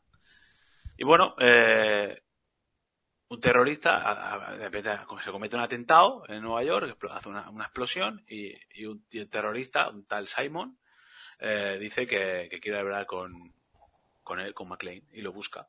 dice que lo busquen, que quiere, que quiere hablarlo con él, porque tiene que hacer una serie de pruebas, o si no, pues seguirá poniendo bombas. Entonces, bueno, la película va un poco de cómo él tiene que ir sorteando esas pruebas, que parece más una, una gincana que, que, una película, pero él tiene que ir sorteando eh, esa- esas pruebas en las que en la primera de ellas eh, aparece el segundo personaje de la historia, que es Samuel L. Jackson, que es Zeus, en el que, que es un, un encargado de una tienda en, el barrio de Harlem, en Nueva York, que es afroamericano y, que lo salva de, que lo linchen porque la primera la primera prueba que le hace el terrorista este Simon es, ponerlo con un cartel de yo odio a los, a los negros en, en medio en medio de Harlem no entonces digamos que este le, muy a su pesar y, tal pues lo salva y lo y, y acaban escapándose y se van a la comisaría y bueno ahí empieza a ya se mete él este eh, Samuel Jackson se mete a acompañarle en las peripecias de, intentar resolver acertijos, resolver pruebas, intentando siempre eh, evitar que la siguiente bomba explote. Hasta que llega un momento en el que McLean descubre que realmente no va tanto con él, bueno, esto se lo dice el FBI, le dicen que, que, que las bombas las está poniendo el hermano de del anterior, de la película 1, el malo de la película 1, que ahora mismo no recuerdo su nombre, pero bueno, que es el malo de la película 1, que es pues su hermano, que es un, un ex militar, está poniendo una serie de, de bombas con la intención de, y que parece ser que el móvil es eh, vengarse de McLean y que lo único que quiere ahora mismo es eso, ¿no? Acab- que aca- esto acabará pues cuando consiga, cuando consiga matarle. Y bueno, eh, mientras tanto él va pasando por sitio de peripecias, pero realmente llega un momento en el que se dan cuenta de que no es tanto eso, sino como que parece que hay un plan por encima de esto, ¿no? Y ese es un poco el motivo por el cual yo he elegido esta peli para, hablar de la venganza. Porque aquí la venganza se toca, de hecho aparece en el título, pero no es el, el tema principal. El tema principal es una peli policíaca de más parece una gincana y en la que hay un robo. Ya está. El- es una peli de robo. De un robo a la, a la Reserva Federal de los Estados Unidos, al Banco Federal de, de de los Estados Unidos, donde hay un montón de oro. Y la venganza simplemente es un plan o una parte del plan para tener a la policía de Nueva York entretenida persiguiendo persiguiendo una cosa que no que no tiene y que apro- y que si de paso consigue vengarse de, McLean pues pues mejor no esto lo descubre McLean y bueno al final consigue eh, salvar la situación y, evitan que este hombre pues consiga todo el oro. Pero vamos se, le pone bastante difícil. Entonces básicamente es eso no como como muchas veces eh, la motivación inicial que podría ser vengarme porque has matado a mi hermano, me voy a vengar de ti, trasciende y se convierte en un en una motivación mayor, en la que simplemente la venganza es una parte, es como un como una guinda, ¿no? Es decir, yo voy a cometer este robo, voy a lucrarme por- con este con este delito y si encima me puedo vengar, pues mejor. Es decir, aquí al final lo que te está planteando es que eh, el malo simplemente es más malo de lo que de lo que podría pensar, es decir, es totalmente egoísta. Realmente y aún te hace eh, empatizar menos todavía, porque tú podrías llegar a empatizar porque decir, oye, pues mira, has matado a mi hermano, pues oye, pues puedo entenderlo, o puedo comprender tus motivaciones. Pero en cuanto descubres que realmente mm, no quiere, no, la venganza no es lo que le motiva, sino que lo que le motiva es el oro, eh, y, y ser rico, eh, el, el malo ya deja, ya se convierte en un malo malo, ya no tiene posibilidad de nada, ya da igual lo que le pase, porque, porque no vas a conectar, ¿no? Y es un poco la, lo que yo veo, que en este caso y en esta película, lo que a mí me llama la atención y de lo que quería profundizar es, es eso, ¿no? Como muchas veces utilizamos eh, un, un sentimiento o una excusa para, para, para realmente camuflar otras cosas. Al final, que es un poco lo que hablábamos antes, volviendo al tema de la, justicia y la, y la venganza, ¿no? Como a veces utilizamos la justicia para camuflar la venganza. En este caso se usa quizás la venganza para camuflar un robo. Un robo de miles de dinero, que, que sería casi un delito menor, en el sentido de, en la mente de la gente o en la mente de cualquiera, matar a alguien es peor que robar algo, ¿vale? Pero en este caso, eh, el malo le daba igual todo, o sea, no tiene, no tiene moral ninguna, porque para él mm, están al mismo nivel, o sea, a ningún nivel. Se mueve única y exclusivamente por, por intereses personales, egoístas y lucrativos, ni más ni menos. Que es la parte quizás más interesante de, de esto. Así es. De hecho, bueno, por aportar el dato, porque mientras hablaba lo, lo había buscado, el, el malo de la 1, que es Hans Gruber, Hans Gruber. interpretado por Alan Rickman, es el hermano del malo de la 3, que está interpretado por Jeremy Irons y que es eh, Simon Gruber. De ahí lo que va diciendo todo el rato de Simón, dice. Pero fíjate que en esta película, aunque la venganza juega un papel importante, porque al final hay una conexión personal entre el villano y el héroe, si no establecemos la conexión personal, la película sigue siendo igual. O sea, no tendría por qué haber. O sea, se- Simon, si tú haces que no sea hermano de, de Hans, el, el personaje, el malo de la 1 que, que muere, la película no pierde ningún interés y es simplemente un malo que ha aparecido igual que el que aparece de la 2, un malo, pues eso que aparece para hacer un robo y que se le ocurre engañar a la policía con una serie de, de pruebas eh, por el medio. O sea, pero está muy bien Es la hilada. excusa, es la excusa, yo creo, para, para usar a McLean. Exacto, exacto. Y además que, La continuidad a McLean como personaje. Correcto. Y que además tiene sentido. Y, y está bien. A mí, a mí me gusta. Pero la película que en general me gusta, para mí tiene dos partes. Una primera que es espectacular. Para mí, el- la primera hora, hora y poco, hasta que se descubre el pastel. Para mí ese trozo de película es prácticamente insuperable. Además con un Samuel L. Jackson que ronda ese papel de secundario cómico de película de acción, lo borda, literalmente. De hecho, está muy por encima del, del papel que tiene, del personaje. Eh, y luego la segunda parte ya me interesa menos, ya, aunque evidentemente te la tienes que ver porque al final es el desenlace de la película. A mí mm, ya me atrapa menos que la primera parte. La primera parte es original, está chula, no te deja ni un segundo de respiro y está bastante bien resuelta todos los acertijos, todas las pruebas que va poniendo en este caso Simón. Eh, Ismael, no sé si de la jungla quieres decir tú algo. Sí, eh, eh, yo otra lectura que le sacaría, eh, como ha dicho Samuel, es, eh, en este caso, utilizar la venganza como una excusa para darle un sentido a la trama. Yo también vería, ¿no? Esas películas en las que el malo es el que se quiere vengar, ¿no? En la que tenemos a un héroe, en este caso, eh, un personaje principal que a la, a la gente le gusta, que quiere, quiere seguir que tenga continuidad, y es el malo el que, por un hecho que ha hecho el, el, el héroe en el pasado quiere vengarse, como por ejemplo también pasaba en Civil War, ¿no? El, el general Zimo este, que en realidad es el como el que lía un poco a los Vengadores para que ellos se peleen y se, y, y se, y se destruyan desde dentro. Es también un malo que ha querido vengarse, en este caso, de unos personajes, de unos héroes, porque en este caso, pues en la era de Ultron destruyeron Sokovia y ahí pues estaba su familia, etcétera, etcétera, ¿no?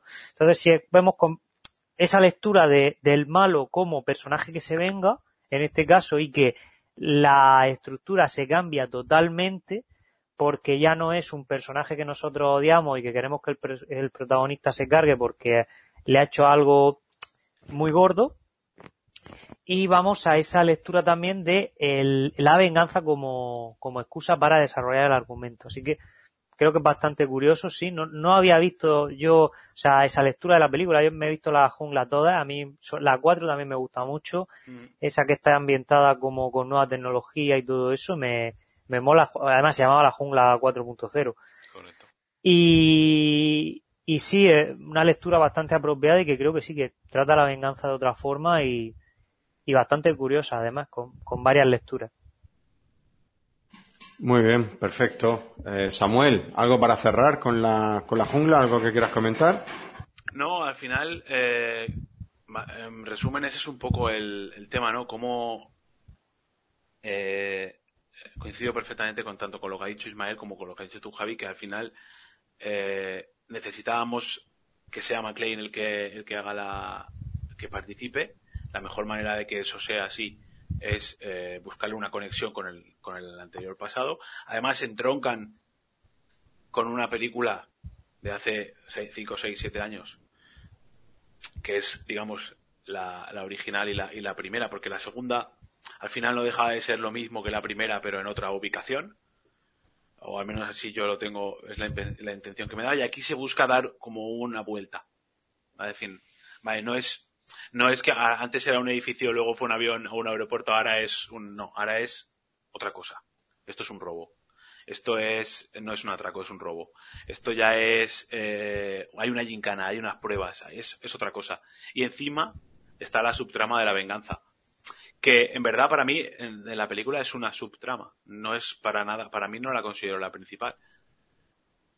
Pero eh, ahí está, simplemente decir que eso, que me, me llamaba la atención cómo se puede utilizar el tema de la venganza como algo colateral para justificar eh, una actuación o un delito que, que para nada no, no tiene nada que ver con, con la venganza. Bueno, vamos a cerrar con La jungla de cristal, que bueno, es una de esas películas que ya porque se nos ha metido todos, a todos en la cabeza lo de llamarla La jungla de cristal, porque siempre la hemos conocido así, pero es de esas que en su día a los que decidieron traducir así el título de la película en inglés, ese día estuvieron lucidos, ¿eh? porque realmente, eh, Ismael, la película en inglés es Die Hard, o sea, Sí, duro de matar. Duro de realmente. matar, sí, efectivamente. ¿Y en qué mente se les ocurrió decir la jungla de cristal? Pues claro, la uno era en un rascacielos, ¿no? Claro. Y hay, y además se rompen muchos cristales en la película, ¿verdad? McLean acaba descalzo con, con los pies cortados. Eh, Sí, yo, a ver, eh, me parece original, claro, para la primera película, pero luego ya después, pues, mm, como van, cam- van variando tanto las tramas, ya, por ejemplo, la jungla de cristal y en la 4 no tiene mucho sentido. Ni en la 2, Ni que en la un- dos en un aeropuerto. O sea, es el problema de, de traducir como a ti se te ocurra una película que tiene una traducción perfectamente entendible en español. Yo puedo entender que tú le cambies el título a una película que viene de una expresión en inglés que a lo mejor no se va a entender del todo cuando la traducen literalmente al castellano, pero es que duro de matar es una expresión que se utiliza también en español y que además se entiende perfectamente de lo que estás hablando, que es el personaje, que es un tío pues eso, que es imposible matar, porque siempre en el último momento se escabulle, porque eh, las balas justo cuando parece que le van a dar no le dan, y, y, y, y de eso va la película, ¿verdad? Si recordamos la jungla de cristal, pues duro de matar. Es que si te han puesto el título a huevo, ¿para qué te complicas si la llamas la jungla de cristal? Que no Ahí es mal voy. nombre, ¿eh? Ojo, o sea, a mí me gusta. Me parece, A ti, un, a ti te gusta. me parece un nombre creativo para, para esa película, para la 1. Para una saga, una franquicia, obviamente no. Esto pasa mucho también en, bueno, pasa en todo cuando tú le, le pones el nombre a, a algo y, y luego ah, tienes un negocio, un proyecto, una idea y le pones el, no sé, la tienda de muebles y luego se te queda corto porque no solo vende muebles, sino que vende Hmm. también lavadoras y tú dices, ¿y ahora qué hago? ¿Sabes? Pues esto es igual. Simplemente le pusieron un buen nombre, fueron creativos poniendo el nombre, pero no pensaron a largo plazo y no se y no, y no, y no, y no cayeron en que quizás esta película pues podría tener dos, tres, cuatro, como hasta cinco películas que Sí, tiene de hecho hay cinco. y, y, y no lo pensaron, no lo pensaron bien. También es por el, el, el deje este que te- tenían, o el vicio de, de traducir todos los títulos, que bueno, podríamos hacer, aquí lo dejo caer, ¿eh? podríamos hacer un día un podcast sobre eh, Uno de cachondeo, ¿verdad? uno de Sobre- cachondeo de los títulos de las películas. Además, Porque- te digo más, lo, lo vamos a hacer, vamos a hacer un especial, que además va a salir cortito, de cómo se han traducido los títulos de algunas películas en España y en Latinoamérica. Porque yo recuerdo que cuando empecé a trabajar de periodista deportivo en, en el extinto diario El Faro de Murcia, teníamos un compañero que era argentino y pasábamos, eh, Jorge Babu, te mando un saludo por si nos escuchas. Eh, el caso es que pasábamos a veces ratos súper, pero riéndonos a carcajadas de cómo títulos de películas eh, estadounidenses se llamaban allí en Argentina y se llamaban en, en España. Y había, bueno, casos curiosísimos. Él, por ejemplo, se reía mucho con la jungla de cristal, porque es que él en Argentina era duro de matar. eh, y, y por lo tanto él no entendía que los españoles hubiéramos cogido y lo hubiéramos cambiado el título de esa manera a la, a la película, que yo insisto, en ese caso pienso que tenía razón por, lo, por el argumento que he dado antes. Sí, si sí, tú no, tienes no. una película con un título en inglés y su traducción literal al español tiene sentido, quédatela. O, o opción dos, por ejemplo, ahora tenemos The Bad Batch con Star Wars. The Bad Batch tiene una traducción un poquito más regulera al español. De hecho, la han llamado la remesa mala, ¿vale? Que también se decía por ahí que se podía llamar el lote malo, eh, porque también tenía esa expresión de poder ser la cosecha mala, porque habla un poco de eso, de esos eh, garbanzos negros y tal. Oye, la puedes dejar con el título en inglés y no pasa nada. The Bad Batch, como por ejemplo todos conocemos Clone Wars, la, la serie anterior de animación. Muy poca gente habla de las guerras clon. Pues Yo creo que de Clone Wars, The Bad Batch es que- y no pasa nada. Es- pero yo creo que es por, el por la época de la película. Ahora no pasaría nada. Ahora pasa menos. sí. Ahora pasa menos, porque el, el, el idioma, el inglés está mucho más extendido, mucho más común. Ahora con las redes sociales prácticamente, fronteras lingüísticas hay pocas. Y, y- y se consume bastante contenido en inglés, porque, porque es el idioma del mundo, básicamente. Y, pero en los 90 no era tan común. Entonces, es difícil que, que, o sea, es más fácil que pasara eso, que se, se doblaran las películas, que se, que se cambiaran los títulos para hacerlas más atractivas en el mercado local, porque al final ese es el objetivo. O simplemente porque la productora en su momento, la distribuidora, mentira, la productora no la distribuidora, pues consideraba que, que, que, que quería, que vendería más, más así, más películas así, o más cintas. Pero Eso bueno, es. sí que es cierto que ahora eh, los cambios de nombre están más, obedecen más a, a temas legales de poder usar este nombre en este país, como pasó con, con WandaVision, por ejemplo, Correcto. Que, que, a, que a que se puedan poner, que a temas de que la distribuidora quiera cambiar el, el nombre, porque no tiene sentido hoy en día. Vamos, yo no le veo ningún sentido hoy en día que le cambies el nombre a una película cuando la traducción es perfectamente entendible. Otra cosa es que la traducción tenga que sea como muy cultural, muy concreta de una cultura o de una zona muy que solo van a entender en esa región. Pues entonces ahí sí que tienes que ponerle un nombre mejor que lo puedas entender. Pero si no es así, incluso incluso en ese caso tampoco, porque al final se explica fácil. No sé qué. Yo ahora mismo, a día de hoy, no le veo mucho sentido. Antes sí. Y ahora ya me he acostumbrado a, a escuchar ese nombre, la jungla de cristal, y yo no la concibo con otro, con, con ese con otro nombre. Sí que se llama Die Hard, pero, o sea, sé que el origen, de la y me parece hasta bien que se llame así, pero no, no yo no la, no, la, no la concibo de otra manera, y me parece a mí, es un nombre que siempre, siempre me ha gustado. Correcto. Ahí estoy.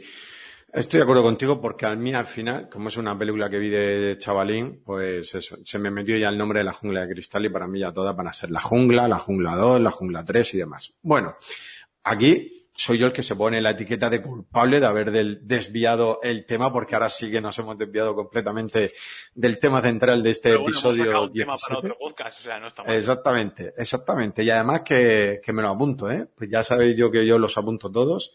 Muy bien. Y, y este está apuntado para hacer un especial un poco más de coña que otra cosa y, y que sea una cosita un poquito más corta, pero que seguro que nos, que nos reímos. El caso es que, bueno, estábamos en el año 95, nos vamos al 97, año en el que se estrenó Sé lo que hicisteis el último verano, que es otra película que en la que podremos hablar en profundidad cuando hablemos de, cine de venganza más adelante. Hoy simplemente la mencionamos, pero es otro ejemplo claro de cine de, de venganza. Y cerramos así el siglo XX. Y lo que vamos a hacer es tomarnos un pequeño descanso, volvemos enseguida y ojo porque vamos también con tres peliculones. Iremos con Gangs of New York, por cierto, esta película nos llegó con este título a España, no quiero volver a ese melón.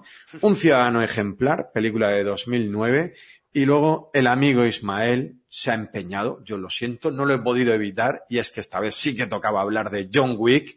Eh, hablaremos de la película de 2014, aunque como ya sabéis es una saga en sí misma de momento de tres películas.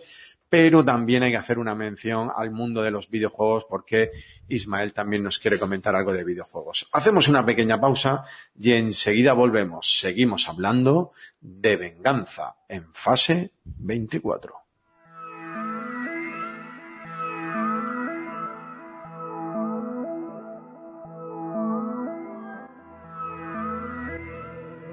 Episodio patrocinado por Chistis, tu tienda de camisetas originales y personalizadas para que lleves la sonrisa puesta. Viste humor, viste Chistis. Visita nuestra tienda online www.chistis.com y recuerda que tienes el enlace a la tienda en las notas del episodio.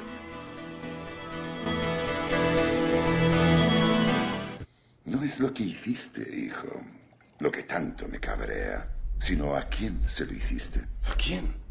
Es John Wick.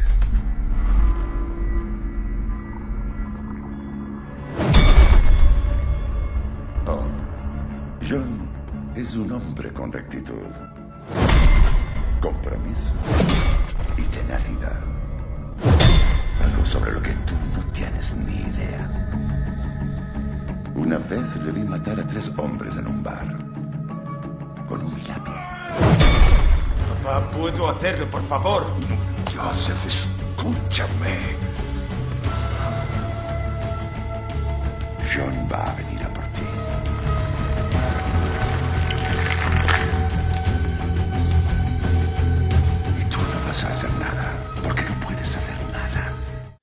Retomamos el camino de nuestra venganza particular en fase 24 y antes de hablar de las tres películas que habíamos preparado de este siglo XXI, eh, vamos a darle voz al Consejo de Sabios, que para eso lo hemos invocado a través de Twitter, para que nos contaran. Habíamos hecho do- dos preguntas. Al final realmente se ha quedado en una porque la primera yo entiendo que era bastante compleja de tratar, sobre todo en Twitter. Lo primero era que nos eh, dijeran ¿Qué opinan de cómo se ha reflejado la venganza en la ficción a lo largo de la historia? O sea, pregunta, imagínense, para Twitter, ahí en nada. Y una un poquito más sencilla, que es sobre todo la que nos han respondido los sabios, cuáles son sus películas favoritas que tengan a la venganza como eje central de la trama. A ver, eh, Alberto Frutos nos comenta, la primera pregunta es complejísima, como ya decíamos, cada obra de ficción es un mundo. En cualquier caso, algunas de mis películas favoritas acerca de la venganza serían Kill Bill, volumen 1 y 2, Camino a la perdición, John Wick, El Renacido, El Fuego de la Venganza, Carrie, que la hemos comentado aquí, y Old Boy, que también la vamos a comentar ahora dentro de poco. Antonio Rentero dice, la venganza en el cine es casi inabarcable, El Cabo del Miedo, ambas. Perros de Baja, El Padrino, Sin Perdón, que la hemos comentado, Gladiator, Memento, Payback, Múnich, Old Boy, V de Vendetta, Animales Nocturnos, Un Ciudadano Ejemplar, John Wick, La muerte de un ciervo sagrado, Una joven prometedora. Fijaos cómo hay mil películas, pero se va cerrando el círculo sobre algunas de ellas, porque es que hay algunas, como por ejemplo, ya se ha comentado, Sin Perdón, John Wick, eh, Old Boy, o sea, hay algunas, Kill Bill, hay algunas que eh, hablas de venganza y te vienen. Pascu on Fire dice, la venganza es uno de los tres pilares del cine, junto al amor y la superación personal. El cine de venganza nos ha dado grandes películas, sobre todo a Liam Neeson, pero yo me quedo sin duda con Kickboxer. Javier Ortizá, que lo tuvimos aquí hablando de realidad virtual, dice, menudo temita, así a bote pronto me vienen a la cabeza la saga John Wick, la saga Taken, Kill Bill y todas son jugositas. Javi Marcos, desde los Siete Reinos, nos dice, hay demasiadas, pero yo tengo pósteres de Reservoir Dogs, El Padrino, El Bueno, El Feo del- y El Malo y un Funko de Mad Max. Juan María Carreño, uno de nuestros expertos en la Tierra Media. En mi opinión, el western ha reflejado muy bien la venganza, convertida casi en el único motivo para vivir del protagonista, como en Centauros del Desierto, con una mención especial para los spaghetti western. La muerte tenía un precio. Y varios western dirigidos por Clint Eastwood en los que el protagonista lograba evolucionar y que su vida fuera algo más que la obsesión por la venganza, como El infierno de cobardes y José Wells, El fuera de la ley. Muy bien, Maglor, Dani Abades, nos dice, Difícil pregunta y poco espacio. El Hollywood prolífico de ahora creo que trabaja menos el viaje emocional del personaje y más la violencia, simplificándolo todo. Muy bueno este mensaje. Pelis que me gustaron. Gladiator, Joker, El Cabo del Miedo, solo he visto la de Scorsese, El Padrino, El Renacido.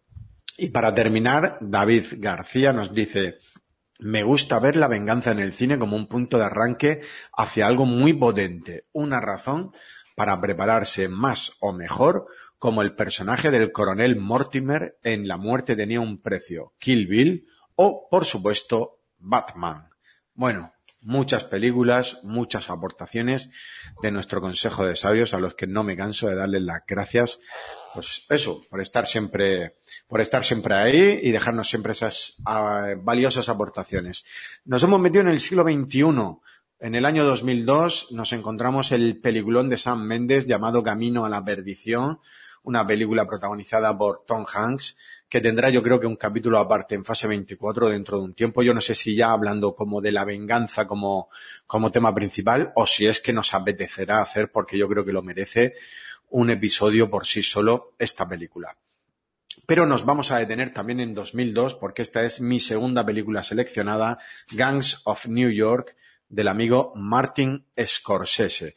Una película que, por cierto, es eh, un capricho del propio Mar Martin Scorsese. Siempre, desde que empezó a dirigir, había querido hacer esta película. Lo que pasa es que por unas razones o por otras nunca se habían dado las circunstancias para poder hacerla. De, de hecho, hay noticias de que Scorsese está a punto de eh, empezar a, a hacer esta película del año 79. Fijaos.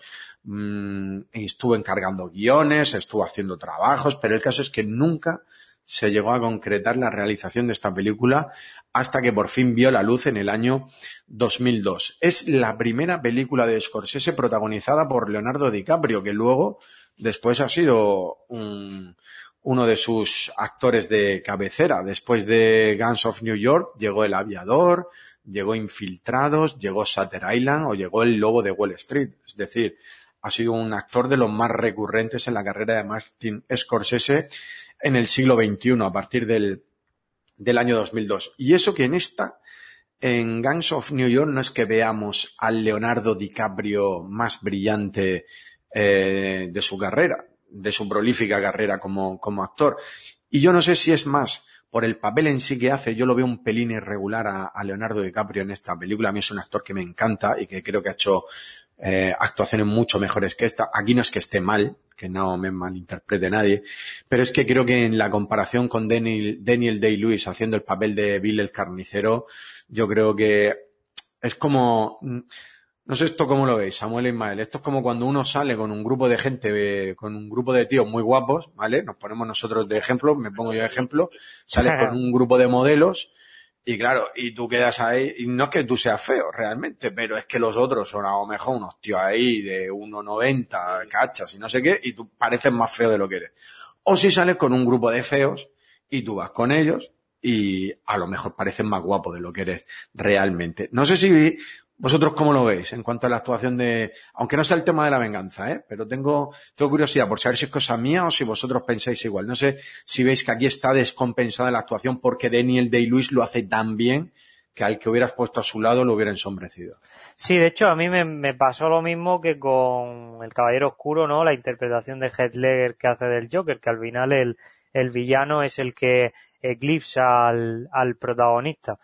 Y sí, de hecho, eh, un personaje, yo la película me la he visto varias veces y, es, es increíble, o sea, a mí me, a mí me gustó mucho, me gustó mucho el personaje y además el, el carisma que tiene, el, ese ro roce que lo lleva a la locura en muchas situaciones de la película.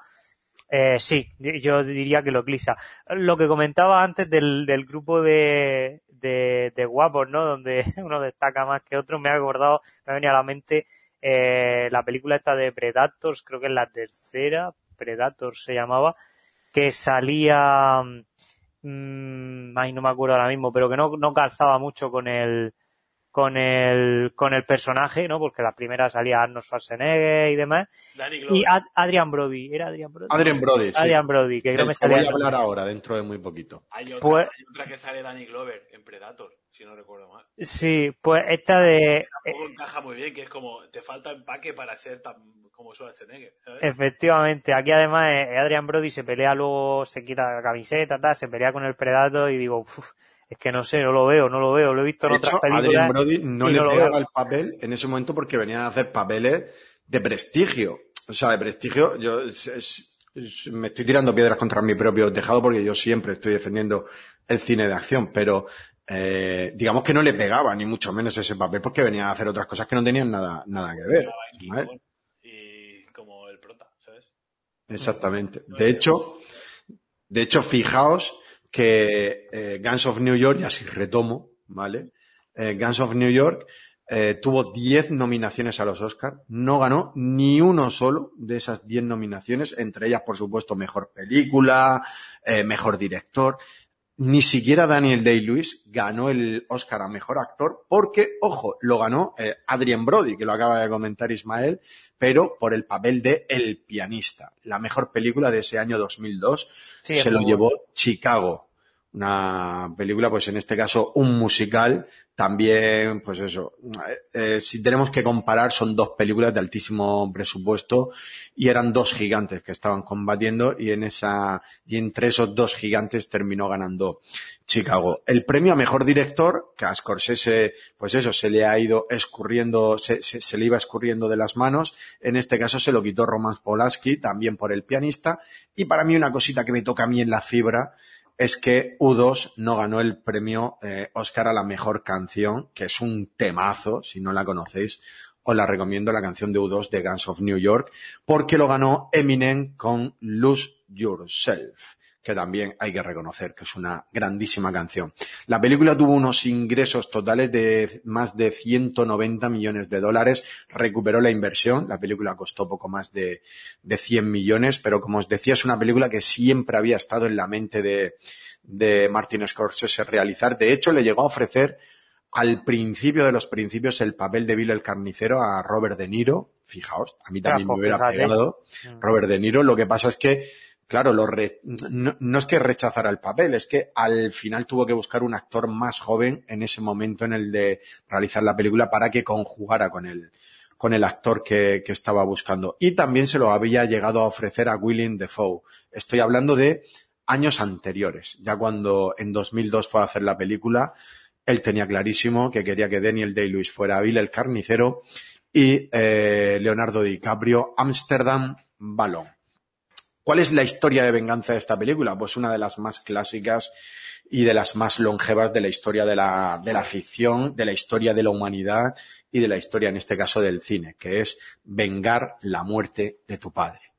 La película arranca con la batalla de Five Points, en la que están luchando los nativos que están liderados por Bill el Carnicero contra los conejos muertos que están liderados por el personaje que interpreta Liam Neeson, que en este caso es el sacerdote Balón, que va acompañado en todo momento de su hijo pequeño hasta justo cuando va a empezar la batalla, que es cuando el chaval pues se quita de en medio. En esa batalla terminan ganando los nativos y eh, Bill el carnicero es el que mata a- al sacerdote Balón. Pero ojo, aquí hay un tema de honor y de honorabilidad en cuanto a Bill el carnicero, que él no tiene ningún problema en mutilar, en humillar a cualquiera de los enemigos que ha tenido. Pero con el sacerdote Balón hace una excepción, yo creo que entendiendo que ha sido un rival digno para él, y lo que hace es que pide a todos que respeten su cadáver y que nunca jamás eh, se le insulte. De hecho, con lo- el paso de los años, luego lo veremos,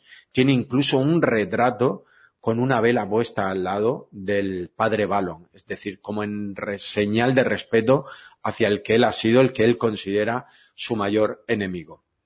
16 años después, bueno, el caso es que el chavalín, pues cuando lo van a coger para meterlo a un orfanato, tenerlo más o menos controlado, saber siempre quién ha sido, quién era el hijo del padre Balón, el caso es que el chaval se escurre, se escapa y se pierde de la vista de, de todo el mundo. Y la película nos lleva 16 años después, cuando ya aparece Leonardo DiCaprio interpretando a ese personaje de Ámsterdam, eh, que lo único que intenta es abrirse camino, pero realmente en ese abrirse camino, en lo que él había sido su barrio, no te puedes abrir camino si no estás al menos bajo la supervisión de Bill el Carnicero, que es como el caudillo de, esa zona, de ese barrio de, Nueva York.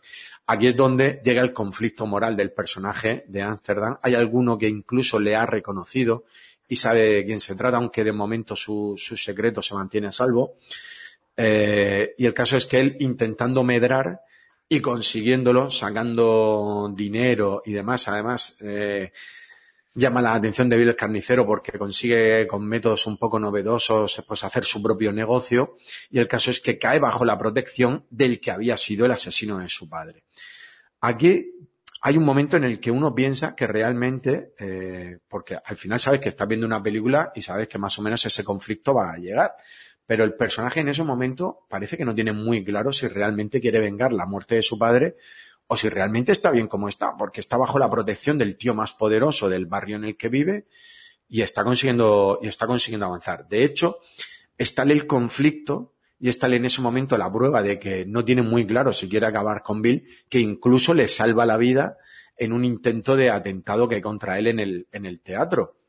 Y además, deteniendo al que casi mata a Bill el carnicero. O sea, en ese momento el personaje de Amsterdam no está muy claro, no está muy definido si tiene claro que va a querer matar o no a Bill el carnicero.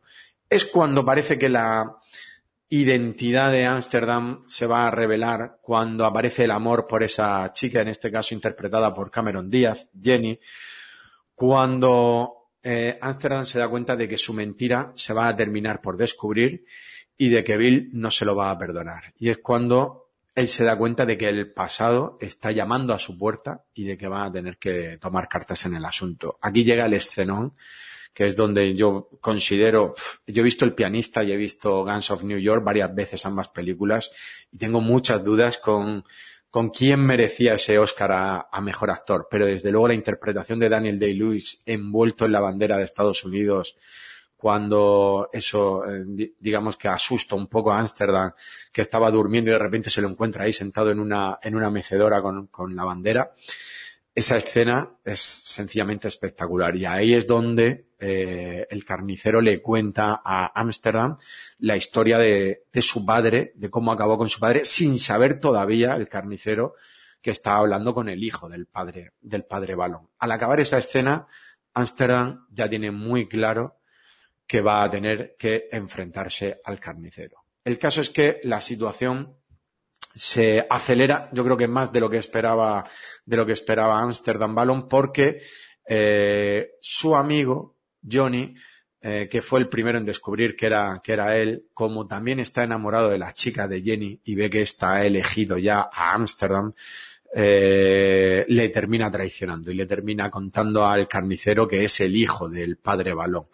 Y aquí es donde cuando Ámsterdam intenta matar al carnicero, eh, este evita el atentado, no solo lo evita, sino que le da una paliza, le clava un puñal. Y aquí, fijaos, llega un momento de venganza ante el intento de asesinato de Ámsterdam, de, digamos que es una contravenganza, decide no matarle, prefiere la humillación. Eh, es un poco retorcido el personaje del carnicero, pero en este caso prefiere marcarle con fuego la cara y dejarlo herido y mutilado para que todo el mundo vea que le ha vencido y que no merece la pena ni siquiera que le, que le mate. El caso es que, bueno, sobrevive el personaje de Ámsterdam y por lo tanto la, la vendetta, la venganza queda, queda pendiente. Y ahí es donde empieza a crecer el movimiento de los que son inmigrantes, de los llamados conejos muertos, de nuevo contra los nativos. ¿Por qué? Porque no paran de llegar irlandeses y gentes de todo el mundo a Nueva York, gente que son recibidas de muy malas maneras por los nativos, pero que encuentran en esos conejos muertos, en esa, en ese movimiento, pues a sus aliados perfectos para, para hacerse respetar. Todo esto está mezclado con el tema del reclutamiento eh, por la guerra de secesión que está viviendo Estados Unidos y es el caldo de cultivo perfecto para que haya unos disturbios bestiales justo en el momento en el que se van a enfrentar de nuevo Bill el carnicero, en este caso contra el hijo del, del padre Balón en otra batalla campal. Una batalla que se ve totalmente eh, paralizada por el conflicto que estaba habiendo al mismo tiempo en las calles entre el ejército y todos los ciudadanos que estaban en contra del reclutamiento. El caso es que, de forma casi accidental, una astilla, un trozo de metralla, es la que realmente acaba con, con el carnicero, es la que casi lo, lo, lo deja medio muerto y es Amsterdam el que termina por rematarlo justo cuando parece que se van a, a enfrentar de nuevo. Para mi gusto, la escena final, en lo que es ese enfrentamiento entre los dos, pues se queda un poco desangelada, porque lo que uno ha esperado durante toda la película es la pelea final entre ambos, que no se termina produciendo, porque al final es una explosión la que acaba realmente con el, con el, con Bill el carnicero. O sea que te quedas así como con un regusto amargo. La película tenía que haber durado muchísimos, bueno, muchísimo más, no, la película se va casi a tres horas, pero según cuentan, había 20, bueno, había casi, para hacer una película de casi cinco horas, pero el montaje original de Martin Scorsese tenía al menos 20 minutos más eh, que le recortaron desde producción porque no querían una película de más de tres horas. El caso es que Martin Scorsese esto lo ha negado siempre y siempre ha dicho que no, que la película es eh, que se ha estrenado en el cine que hemos conocido todos, es la que todos conocemos. De hecho, él no es muy amigo de temas de cortes del director y demás. Pero yo creo que sí que se entiende y creo que van por ahí los tiros esto de los 20 minutos extra porque hacia la parte, hacia los tres cuartos de película, la película se acelera demasiado. Te ha presentado a los personajes súper bien, la trama, la historia de la venganza, todo está perfectamente explicado. Y justo cuando tiene que resurgir el personaje de, Leonardo DiCaprio, Amsterdam, ahí se acelera de una manera brutal la película, el tema del, del reclutamiento queda explicado muy por encima. Y cuando te vas a dar cuenta se han cargado al personaje de Daniel Day-Lewis de Bill el Carnicero no sé, esos 20 minutos yo creo que sí que existían en ese montaje final de, de Martin Scorsese y a lo mejor el no tenerlos fue lo que le terminó costando el Oscar a, a mejor película. Bueno, Gangs of New York, esta sí que la habéis visto vosotros y seguro que tenéis cosas que contarme de esta, de esta película eh, como historia de venganza. Pues, a ver, ahora que lo has dicho, para mí cobra sentido, porque yo decía, ay, a mí la primera vez que la vi no me, no lo pillé, lo, del, de los disturbios, o sea, la primera vez que la vi, te estoy hablando de hace, era bastante, bastante joven, o sea, la vi pues cuando la sacaron, prácticamente 2002, claro, yo tendría 16, 17 años, más o menos. Y, y cuando la vi, no pillé, la primera vez que la vi, no pillé el, el tema este de los disturbios, de que la ciudad está en guerra. Para mí, era una batalla que habían montado ellos. Y ahora que has dicho que, que, falta un trozo de, o que probablemente falta un trozo de película, eh, me, cuadra muchísimo porque me costó, o sea, hasta que no la vi por segunda vez y tal, no, no pillé, no lo pillé bien la película, esa parte, ¿no? Para mí, eh, el, la película era eso, ¿no? Que la batalla final la habían provocado ellos dos con, con su, con su vendetta particular, ¿no? Más allá de que hubiera un disturbios o no con, con lo de la guerra de secesión. Pero bueno, más allá de eso, por supuesto, es una, una película clásica de, venganza en la que al final se plantea un dilema moral, una vez más, que, que creo que es el interesante aquí, que es el que tú has comentado, de me olvido de mis vendetas personales, que es lo que hablábamos antes del olvido. De, olvido esto y, vivo mi vida, o, o al final eh, me tengo que, al final la historia o el tiempo o, el poder avanzar, el hecho de querer avanzar donde quieres avanzar, te obliga a muchas veces eh, tener que cerrar temas que te afectan. Y, y, yo creo que este es el, este es un poco el, el leitmotiv de la historia o, o, o podría ser una, una, subtrama, ¿no? Como el personaje para avanzar, para que la historia avance, para que la historia cambie, tiene que reconciliarse con su pasado, ¿no? Tiene que cerrar ese tema para poder avanzar. Aparte de que eh, el carnicero pues te pueda caer mal y merezca morir y, y, y, tenga, ¿sabes? Y que al final es la lucha de clases, en fin, ese tipo de cosas, ¿no? Que siempre están en, las películas. Pero, pero bueno, yo le veo esa, esa segunda, esa segunda trama en la que la venganza llega un momento en que se tambalea la posibilidad de vengarse, ¿no? Ya no, ya no es la trama principal. O sea que, no sé, me parece, me parece interesante y curioso cómo, cómo enfoca Scorsese yo no, no soy muy fan de, de las pelis de Scorsese. Las he visto casi todas, pero mm, no me parece, no, no muestra las películas de forma clara, ¿no? Es decir, siempre tienes que verlas varias veces para poder terminar de entenderlas todas, ¿no? Necesitas bastante concentración para poder ver todos los matices que tiene la película de Scorsese. Al menos las más truculentas o las más oscuras, ¿no? Estoy pensando en Shutter Island, estoy pensando en, en Infiltrados también, que la habré, que la habré, la habré intentado ver como tres veces y, y- no la termino, ¿sabes? Es como, no, no me termina de enganchar. Y, pero bueno, eh, me parece una muy buena película, me parece que trata el tema de una forma quizás un poco diferente porque añade ese matiz de, oye, tengo que dejar de dejar de lado la- dejar un lado mi- las- unas cosas que eran de mis padres para poder medrar lo tengo superado ya parece que lo tengo superado. O, o al final tengo que eh, cerrar este tema para poder avanzar que va un poco relacionado todo eso metido con una época de, de Nueva York bastante convulsa el tema de las mafias o, los gángsters el tema de, de- de la jerarquía los mini reinos allí en fin. No sé me parece un escenario muy interesante muy chulo para plantear un tema de estos pero sí que es cierto que al final se me queda un poquito, pero es una opinión personal, muy personal mía. ¿eh? Es una muy buena película, pero se me queda un poco corta en al final.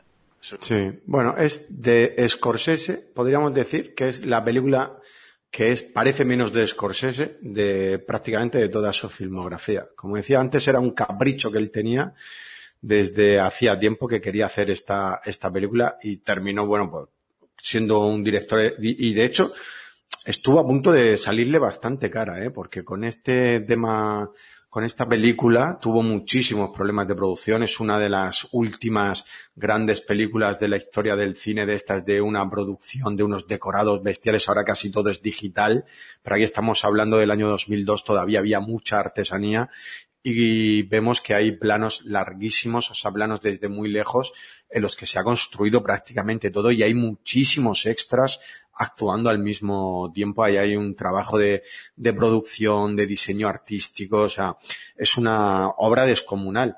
Y, y- y estuvo a punto de salirle cara, por un lado, porque finalmente las críticas fueron buenas, aunque tuvo críticas también reguleras, y porque terminó siendo rentable la película. Pero esta le pudo haber, eh, hay, hay películas que marcan a algunos directores y que después les cuesta mucho recuperarse. Y esta le pudo haber pasado a Martin Scorsese, le pudo haber pasado eso con esta perfectamente. De hecho, se estrenó un año más tarde de lo que estaba previsto. Estaba previsto, querían estrenarla en invierno de 2001 para que coincidiera con esa etapa en la que se estrenan las películas candidatas a los Oscars.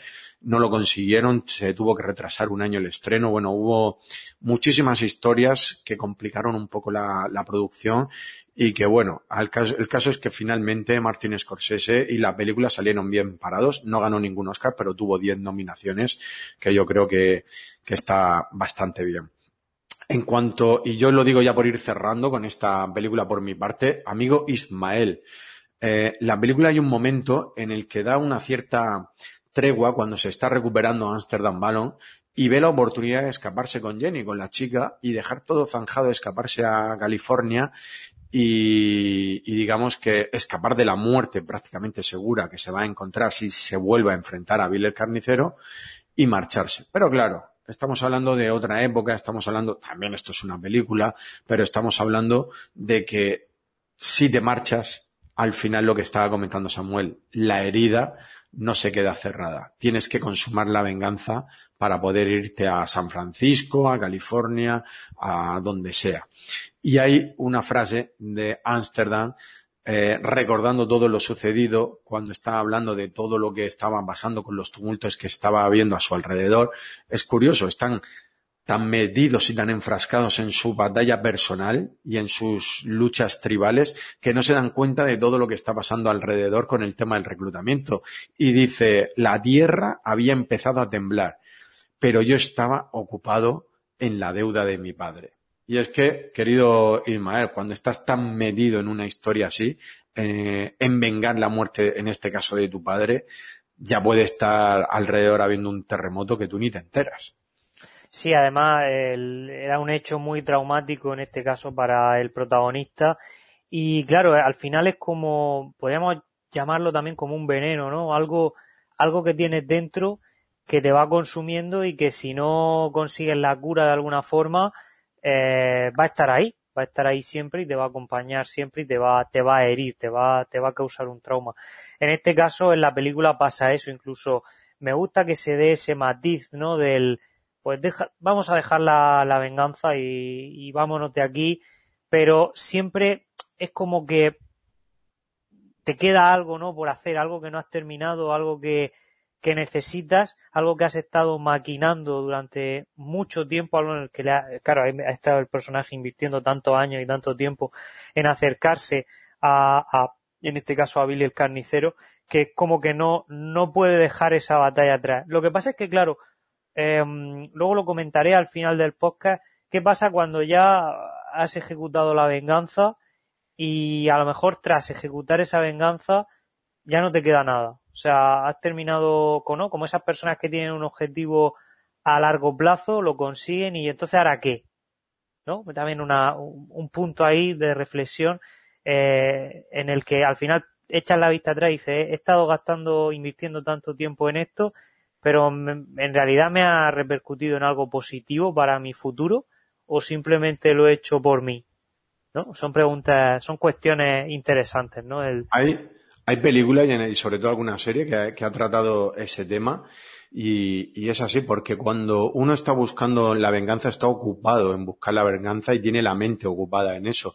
Y, pero hay una expectativa como de redención de que en el momento en el que consumen la venganza todo eh, va a volver a su sitio, vas a volver a estar tranquilo, va a volver el equilibrio. Y esa expectativa es la que genera después la frustración de darte cuenta de que no es así. La venganza eh, puede que en el momento justo de ejecutarla te pueda suponer ese placer de haber conseguido el objetivo, pero a la larga, en ningún caso, prácticamente en ningún caso, te va a traer la paz y la redención. ¿Por qué? Pues básicamente porque el, eh, el motivo por el que tú te habías querido vengar no va a volver por el hecho de que tú te vengues. Como por ejemplo aquí, el tema que estamos tratando, el padre de Ámsterdam no va a volver a la vida por el hecho de que su hijo consiga vengarle. Es decir, la, la, ausencia del padre va a seguir ahí y ese dolor va a seguir ahí. Y ese momento en el que, que sufrió siendo un niño de ver cómo mataban a su padre, eso nunca se va a ir por el hecho de que hayan matado al ejecutor. Que en el momento de haberlo ejecutado has encontrado un momento de placer o de, o de liberación, es posible. Pero a la larga, ni mucho menos eso te va a devolver, te va a devolver, bueno, por supuesto no te va a devolver a tu padre en este caso, eh, que estamos hablando de un caso extremo, pero por supuesto tampoco eso va a ser lo que te traiga el equilibrio, la paz interior o como lo queramos, o como lo queramos llamar. Eh, vamos a seguir avanzando, porque seguimos con cosas antes de llegar a un ciudadano ejemplar en el año 2009. Ismael, querías hacer un pequeño parón en dos Sí. temas de venganza, además uno de ellos que ha sido muy comentado por nuestro Consejo de Sabios, como es Old Boy en el año 2003. Efectivamente, sí. Y si bien, bueno, en esta parte eh, tenemos un siglo XXI con muchas películas de este género, eh, creo que sería importante remarcar en este podcast eh, la trilogía de la venganza de eh, Park Chan-wook, ¿vale? No sé si lo he dicho bien, un cineasta surcoreano que realmente... Se, seguro que lo has dicho bien, Ismael. Gracias. Eh, que bueno, mm, realmente no, él no lo concibió esto como una trilogía. Fue más los críticos de cine que al ver ciertas eh, similitudes entre las tres historias eh, que se desarrollaron en 2002, 2003 y 2005, eh, lo, lo, llamaron no como la trilogía de la venganza de este, de este director. Pero realmente el argumento no sigue una continuidad. Son simplemente tres historias que hablan sobre venganza, de, un, de una venganza desde de tres puntos de vista diferentes que voy a, voy a tratar ahora muy por encima, pero que creo que es bastante, hay que resaltarlo, ¿no? En un podcast de este estilo, sobre todo eh, la película de las tres, la más conocida, que es Old Boy. La primera de todas, eh, eh, Sympathy of Mr. Vengeance, eh, por así decirlo, sería la, esta primera entrega y habla del punto de vista de un, de un hombre discapacitado que secuestra a una niña para pagar eh, un trasplante de riñón para su hermana, ¿no?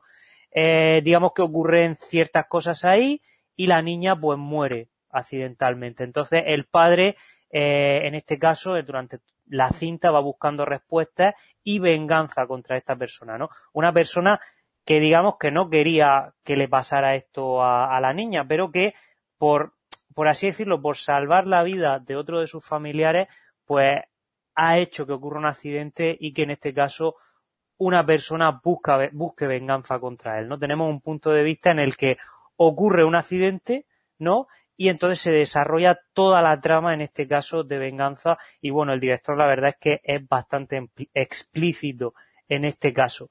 Eh, la película no tuvo una recaudación muy grande, eh, además bastante pobre, sobre todo en Corea del Sur, que fue eh, donde más, más audiencia tuvo, pero sí que es cierto que, mm, bueno, es una película de culto, mm, una película que, que los seguidores del director pues eh, aprecian mucho y que, y que siempre se le saca alguna lectura nueva y logró recuperar eh, menos de la mitad de lo que costó la producción en lo que fueron las taquillas nacionales como extranjeras.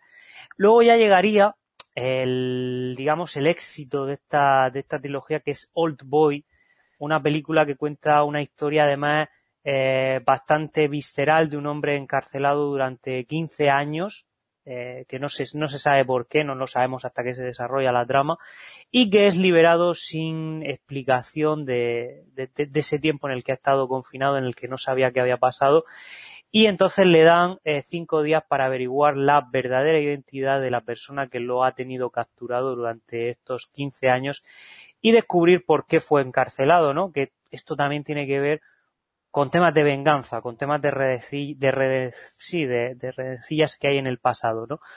¿Qué pasa si no hace esto? Pues que su nuevo interés amoroso, en este caso, será asesinado. Esta película, además, eh, tiene bastante controversia. Bueno, no hemos dicho nada de, del spoiler free, pero imagino que, bueno, ya a estas alturas hemos hablado de la trama entera de las películas y no pasa nada por, por spoilearla. En este caso, la, la persona en la, de la que se enamora el protagonista es su hija.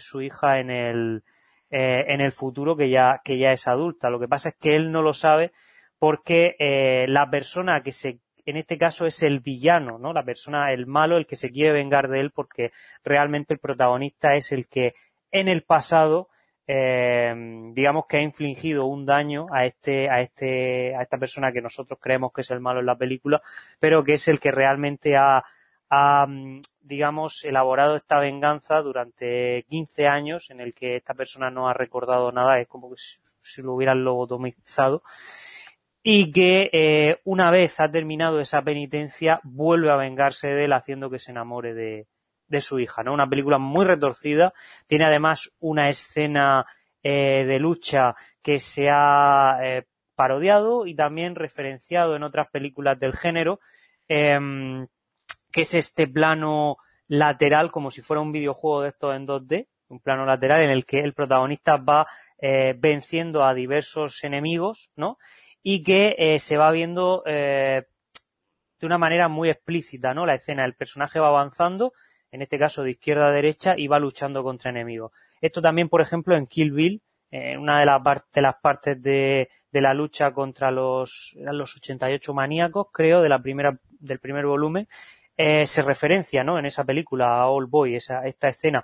Y también en un, en un videojuego reciente, A Way Out, que es un, videojuego cooperativo en el que escapas de una prisión, también hay una escena que es eh, un calco de este All Boy. Y dentro de lo que es este cine, es una película que hay que mencionar sí o sí, aunque ya ahora después hable de, de John Wick, porque eh, aparte de ser una buena película de venganza, es una, una buena obra cinematográfica a nivel de imagen, a nivel de trama y a nivel de historia. O es, una, una, película excelente. Y luego tendríamos la tercera parte de, de, esta trilogía de la, de la venganza, que la traducción sería de Sympathies of Lady Vengeance, eh, que en este caso es de una mujer, bueno, eh, se, creo que se tradujo aquí en España como Empatía por la mujer venganza o Señora venganza. Eh, la, la, película habla sobre una historia de una joven inocente eh, que es liberada de la cárcel tras, tras haber sido condenada por el asesinato de un niño eh, siendo el verdadero culpable otra persona que está prófuga, ¿no? Y que en este caso, pues eh, una vez liberada, busca buscar a esa, a esa persona, ¿no? Como veis, estas tres películas tratan la venganza desde diferentes puntos de vista, tienen, por así decirlo, como un nexo común en su trama, no en sus personajes, pero sí que es cierto que creo que habría que destacarla porque dentro de lo que es el, este género, dentro de lo que es este cine, eh, estas tres películas pues abordan el tema de diferentes formas y aparte son películas que están también muy bien hechas. Son películas, sobre todo All Boy además tuvo un remake en Hollywood que no lo recomiendo, por favor, ver la versión original porque el remake lo protagonizaba Josh Brolin, Thanos, pero bueno, eh, no es, sinceramente no, no, cambian algunas cosas, le dan la vuelta a otra y al final no, no termina de tener la esencia de la original. Así que os recomiendo que la veáis porque si os gusta el cine y podéis quizás aguantar eh, este tipo de cine en el que sabéis que hay ciertas escenas viscerales, eh, Old Boy es una gran película. Y bueno, Aquí lo dejo. Perfecto. La consignamos y avanzamos porque quiero llegar hasta el año 2009, pero antes hay que mencionar, ya la has mencionado tú de todas formas, Kill Bill, tanto el volumen 1 como el 2 en el año 2003 y 2004 es una película, son dos películas que al final son de venganza, las vamos a tratar más en profundidad en, en, otro episodio. Troya, por supuesto, en el año 2004, un tipo de venganza del que no hemos hablado hoy pero que también, digamos que esto es venganza por cuernos, ¿vale? Del que no hemos hablado hoy, pero que por supuesto también ha dado para escribir mucho y para hacer muchas, muchas películas. V de Vendetta del año 2006, por supuesto, pero nos vamos a detener en el año 2009 porque el amigo, el doctor Quinto, ha decidido hablar de una película que es Venganza Pura, un ciudadano ejemplar. Samuel. Bueno, Venganza Pura no solo. Y además, bien fría, ¿eh? Esta sí que es servida bien fría, con un plan metódico y bien ejecutada, además. Totalmente. Eh, en el que, además, eh, vemos una evolución del personaje muy interesante, en la que, además, encontramos que sus motivaciones van más allá y se, y se torna como en una especie de, de eh, mentor, mentor tampoco, sino de aleccionador. Es decir, al final se convierte, bueno, se convierte un poco en, tengo que dar una lección no solo al que me ha usado el mal, sino a todo el mundo, porque el sistema está mal y, eh, contando un poco el, el leitmotiv de esto es que, bueno, eh, la película es una película estadounidense del año 2009, como bien has dicho, has dicho tú, Javi, protagonizada por eh, Gerald Butler y Jamie Foxx, ¿vale? Eh, Gerald Butler eh, interpreta a Clyde Selton, un hombre de familia normal, que, bueno, un día eh, matan a su esposa y a su hija en, una, en un atraco por un par de ladrones, ¿vale? Eh, él espera que se haga justicia ante esta situación, pero el fiscal del caso, que es Jamie Foxx, Nick Rice, llega a un acuerdo con uno de los asesinos y el caso es que a uno lo mandan al corredor de la muerte y, y al otro lo, eh, por, este trato, pues queda libre, ¿no? Queda libre o queda con una pena eh, menor.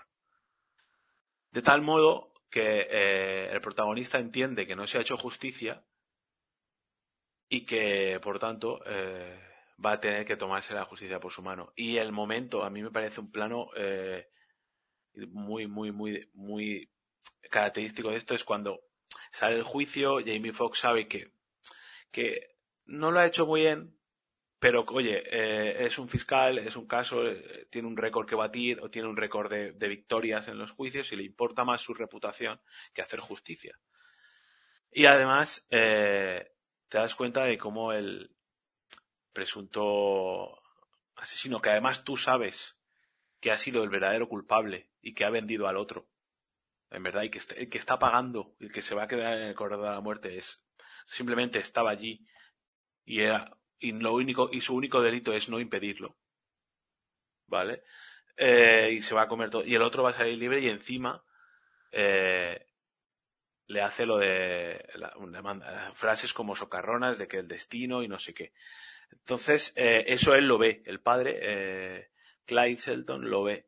Ve cómo se establece esa relación. Y entonces entiende que esto tiene que tomar, ahí tú, entiendes tú que, que aquí va a tomar cartas en el asunto y que esto, se ha hecho un clic, ¿vale? Porque al principio el, el protagonista, el personaje temeroso, asustadizo, preocupado, es decir, necesita que el, que el aparato de, el aparato de justicia le, le ampare, le dé, le dé, le dé ayuda, le ayude.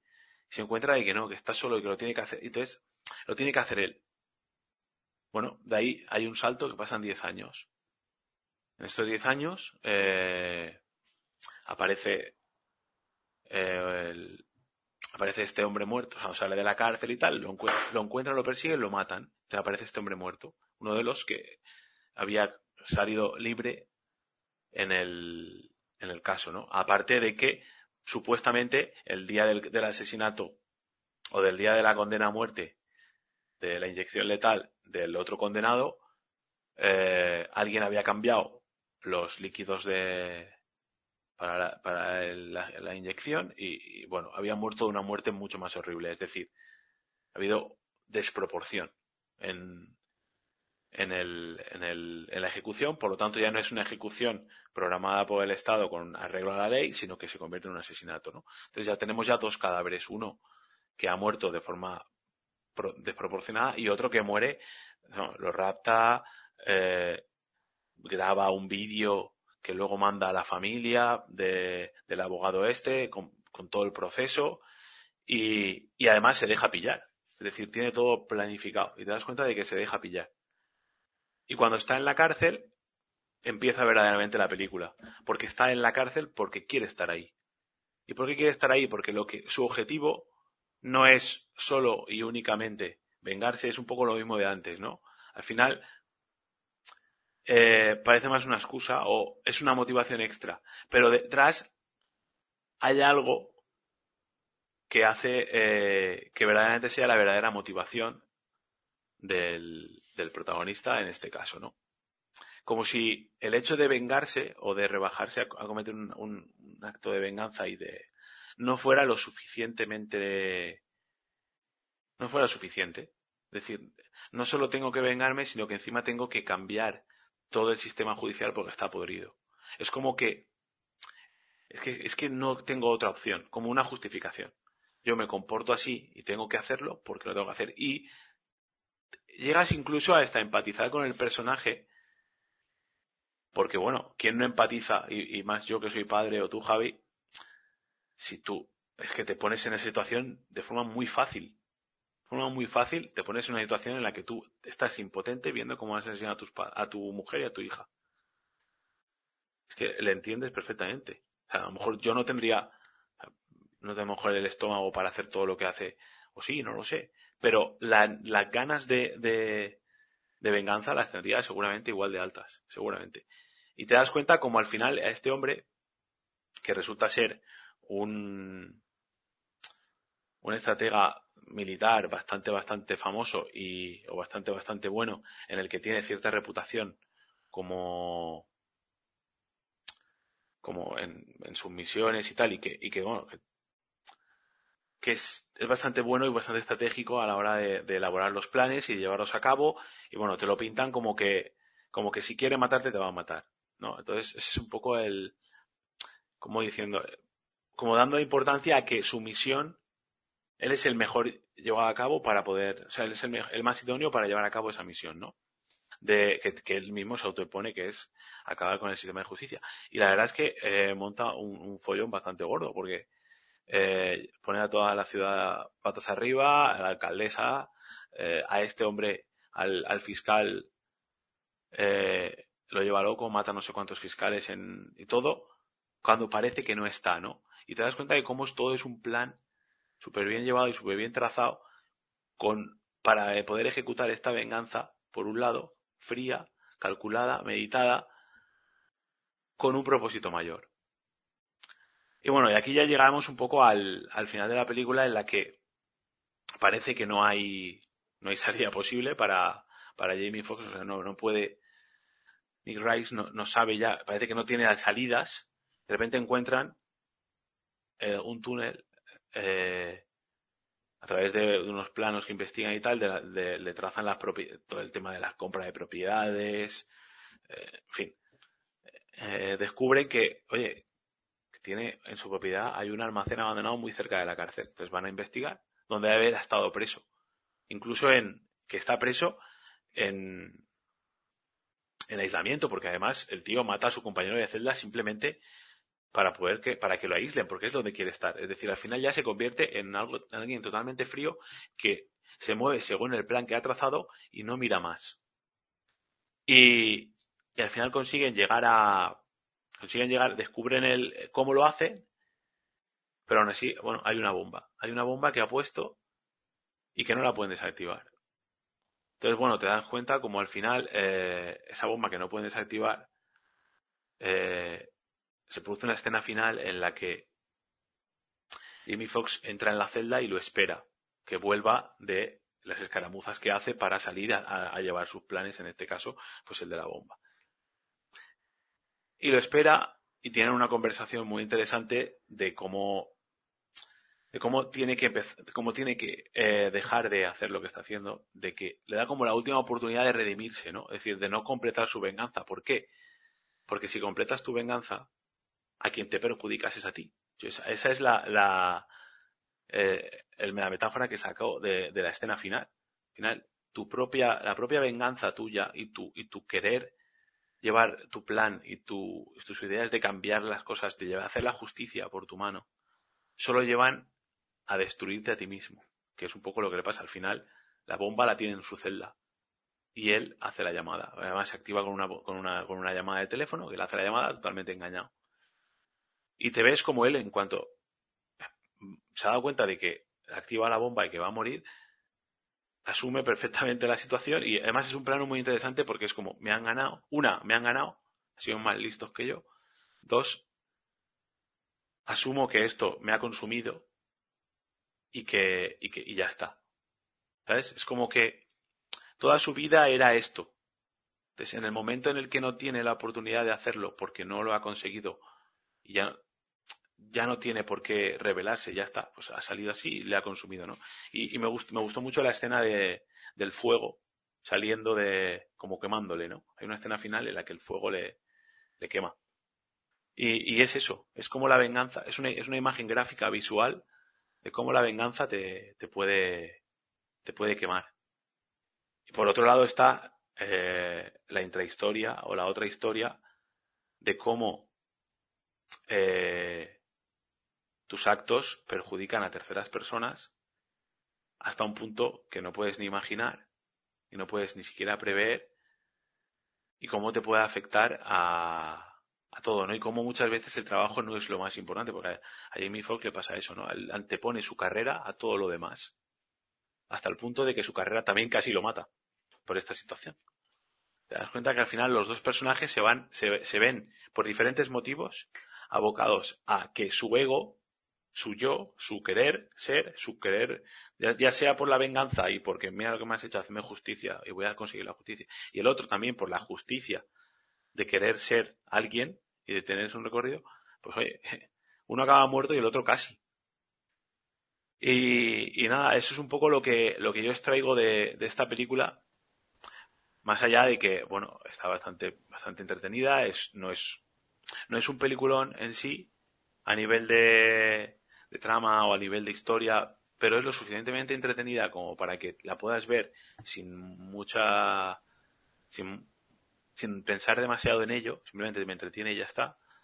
O si quieres buscarle algo de punta, también se la pueda sacar. Eh, no sé qué pensáis vosotros un poco de, esta película, pero creo que yo me he centrado en, en estas dos películas precisamente porque al fin, porque me interesaba mucho ver cómo el, la venganza o la motivación de la venganza no es, no es lo principal en la trama, tanto en esta como en la de la jungla, no es lo principal en la trama, sino que siempre hay algo más. Siempre hay una razón mayor o, o más, más importante que justifica que yo me vengue. ¿No? Es un poco la. en este caso es eso. Eh, él tiene que cambiar el sistema corrupto y para eso necesito vengarme de, este, de estas personas. bueno, eh, Eh, eh, es un ejemplo de lo que comentábamos antes, de que mientras la proporcionalidad de lo que tú haces, de los hechos que tú haces, pues estén en consonancia a de lo que tú te estás vengando, pues parece que uno puede empatizar, como tú bien has dicho antes, al final, si han matado a tu mujer y a tu hija, prácticamente puedes entender casi cualquier cosa que, que puedas hacer porque se te vaya de, la, de las manos, se te vaya a la cabeza, porque prácticamente casi nadie en su sano, vamos, es muy raro quedarte en tu sano juicio cuando te sucede algo como lo que le sucede a este personaje y que encima eh, el asesino, uno de los asesinos, queden libre porque se ha llegado a un pacto de estos que se suelen llegar, eh, pues eso, para, o para que salga libre o para que la condena sea menor, cosas de esas que no se pueden entender y que terminan sucediendo tanto en Estados Unidos como, como en nuestro país. Entonces, claro, el problema es cuando esa forma que tú tienes de vengarte termina afectando a personas o a situaciones que nada tienen que ver con lo que a ti te ha sucedido. Es decir, cuando gente inocente también se ve implicada en el, pues eso, en tu recorrido de la, en tu recorrido justiciero y, y vengativo, que es lo que le pasa a este personaje. Hay un límite cuando siempre hablamos, o sea, hay un momento en el que este personaje empatizas con él, incluso se puede convertir en el bueno de la película, y hay un momento en el que se convierte en el villano de la película y te das cuenta de que se le ha ido de las, de las manos completamente. A mí es una película que me gustó, que no, no ha tenido muy buenas críticas.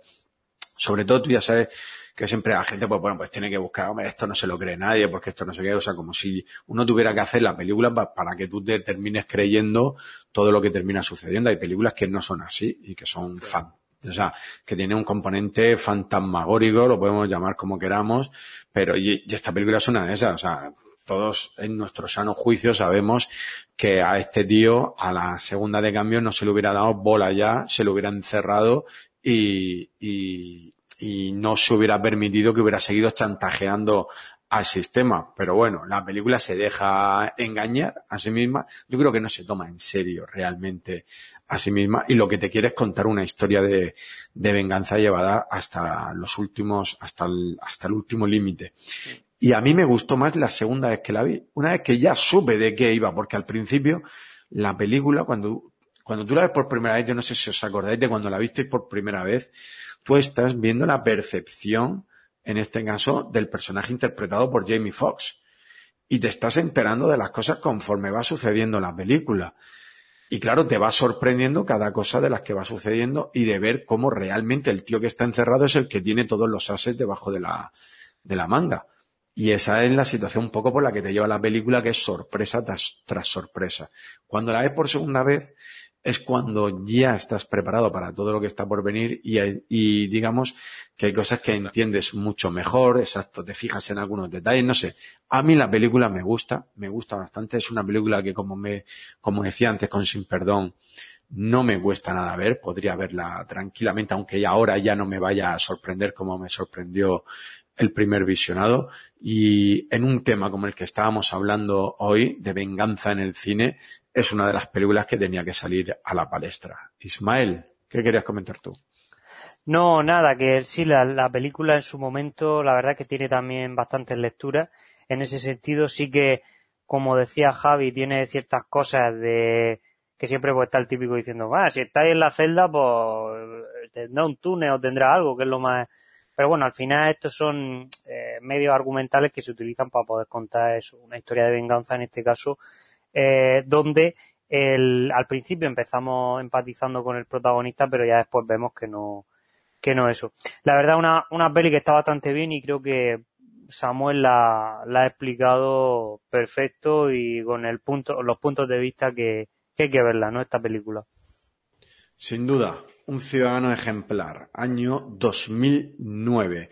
Eh, si os parece, seguimos avanzando. Bueno, en el mismo año 2009, Malditos Bastardos, fijaos que Tarantino no para de aparecer eh, en este episodio y eso que no hemos elegido ninguna película de Tarantino, aunque terminará llegando. No, terminará llegando yo creo que un especial de Tarantino. Porque, Hablaremos de. Tarantino. Yo creo que habría que, Sin duda. hablar solo porque de- además Ma- Malditos Bastardos es mi tercera película favorita. Y Pero, aquí, hay, y aquí hay mucha venganza también en, Sí, sí. en Malditos Bastardos. Por supuesto, la película de venganza por antonomasia del gran Tarantino es Kill Bill, que la hemos mencionado antes, y es una película que por sí sola también tiene un, un fase 24. Esa sí que es una historia totalmente de, de venganza. Toda la película es una historia de, de venganza, así como ocurre con Taken, eh, en el año 2008, La piel que habito, 2017, Django desencadenado, volvemos a hablar de Tarantino, en el año 2012, pero nos tenemos que detener en el año 2014, porque si hablamos de venganza, y en este podcast está Ismael, hay que hablar de John Wick. De John Wick. Ismael. Además, una de las franquicias eh, que ha, eh, le ha dado una segunda juventud a, a, a Keanu Reeves, que ya hablábamos de él en, en el podcast de Matrix, de la primera película de Matrix. Y bueno, mm, esta película sí que es cierto que es una, sí que trata la venganza, no quizás con tantas lecturas, pero sí que ha revitalizado un poco el género y ha hecho que surjan eh, más películas de este estilo. Y es que, eh, sobre todo, lo que yo destacaría de esta saga de películas, de esta franquicia, es la estética que tiene, porque mm, eh, pasa a, darnos un, nos traslada, por así decirlo, el entorno de la venganza a las discotecas, a las, a los conciertos, a zonas más, eh, por así decirlo, más actuales, más, eh, más del mundo de la noche, de- del tema de las mafias, pero mafias más eh, asentadas, ¿no? En, en este, en este siglo, en el siglo XXI. Y eh, además eh, se crea en torno a la figura de John Wick, no es simplemente una historia en la que, en este caso, John Wick es un personaje que en el pasado ha sido un asesino de élite y que eh, tras cumplir una misión súper complicada eh, se le da, por así decirlo, la libertad y deja de trabajar dentro de, de este gremio, ¿no? Pero volvemos al punto, ¿no? De, de que siempre el, el haber cometido todo este tipo de, en este caso, por su parte, de asesinatos de, y demás, pues hace que de alguna forma u otra no puedas abandonar ese mundo, ¿eh? ¿no? Esa, esa venganza, esa, ese, ese reguero de sangre que al final acaba volviendo a ti de una forma u otra. Y en este caso, pues, digamos que lo que pasa en la primera película es que el, el hijo de, de un mafioso que, que además conocía a John Wick se topa con él, eh, le gusta su coche y va, John Wick obviamente no se lo da, eh, y va a su casa y tiene la, además la, tienen ellos, en este caso los malos, la mala suerte de, de matar al, al perrito eh, que le había regalado su, su esposa que además había fallecido, ¿no? Eh, digamos que se van sumando un montón de cosas, John Wick tiene que volver a las andadas, además tiene la película escenas muy potentes como la parte en la que está el, el padre del, del chaval este que, que asesina al perro y que le quita el coche simplemente por, por envidia. Eh, y por hacerse el chulo, por así decirlo.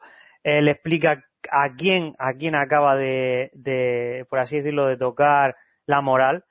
Y hay una escena en la que John Wick aparece, eh, porque, bueno, las- toda la parte de como él ya había dejado de ser un asesino, tiene las armas eh, bajo el suelo en, en cemento, ¿no? Y aparece con una maza derribando el cemento, ¿no? Accediendo a ese maletín donde él tenía eh, todo su arsenal y, eh, obviamente, de nuevo, eh, poniéndose su traje para, para, para proclamar esta venganza. También aparece en esta película William Dafoe, eh, que tiene un papel un poco, un poco menor y tal, pero sí que es cierto que, que la verdad es que destaca, ¿no? Y es una película que eh, revitaliza el género porque además añade una cosa eh, que es el tema de que en torno a la trama principal de John Wick hay como todo un entramado de asesinos, hay como una especie de hotel eh, que se llama el Continental, que es donde se reúnen estos asesinos, tienen unas reglas, en este caso es que eh, dentro del Continental no pueden trabajar, o sea, no pueden asesinar a nadie, si por ejemplo su objetivo es otro asesino, eh, ellos no pueden asesinarlo dentro del Continental, tienen su propia moneda, tienen como gente comprada dentro de, de- del universo real, ¿no? Y, es como una especie de organización que opera en las sombras, pero que al mismo tiempo está apoyada por unas fuerzas que hay dentro y por una jerarquía y por un, por un universo, ¿no? Entonces, esto es sobre todo lo que a mí me gusta de, la trama de John Wick y es todo, todo lo que hay creado en torno al personaje. Luego ya eh, todo eso desembocaría, la primera película sí que fue un sleeper, fue una película un poco tapada que salió en una plataforma eh, de visionado online. De hecho, en España no llegó ni a cine, ni a Blu-ray, ni a DVD. La película no ha salido aquí en el mercado para comprarla, está en plataformas digitales.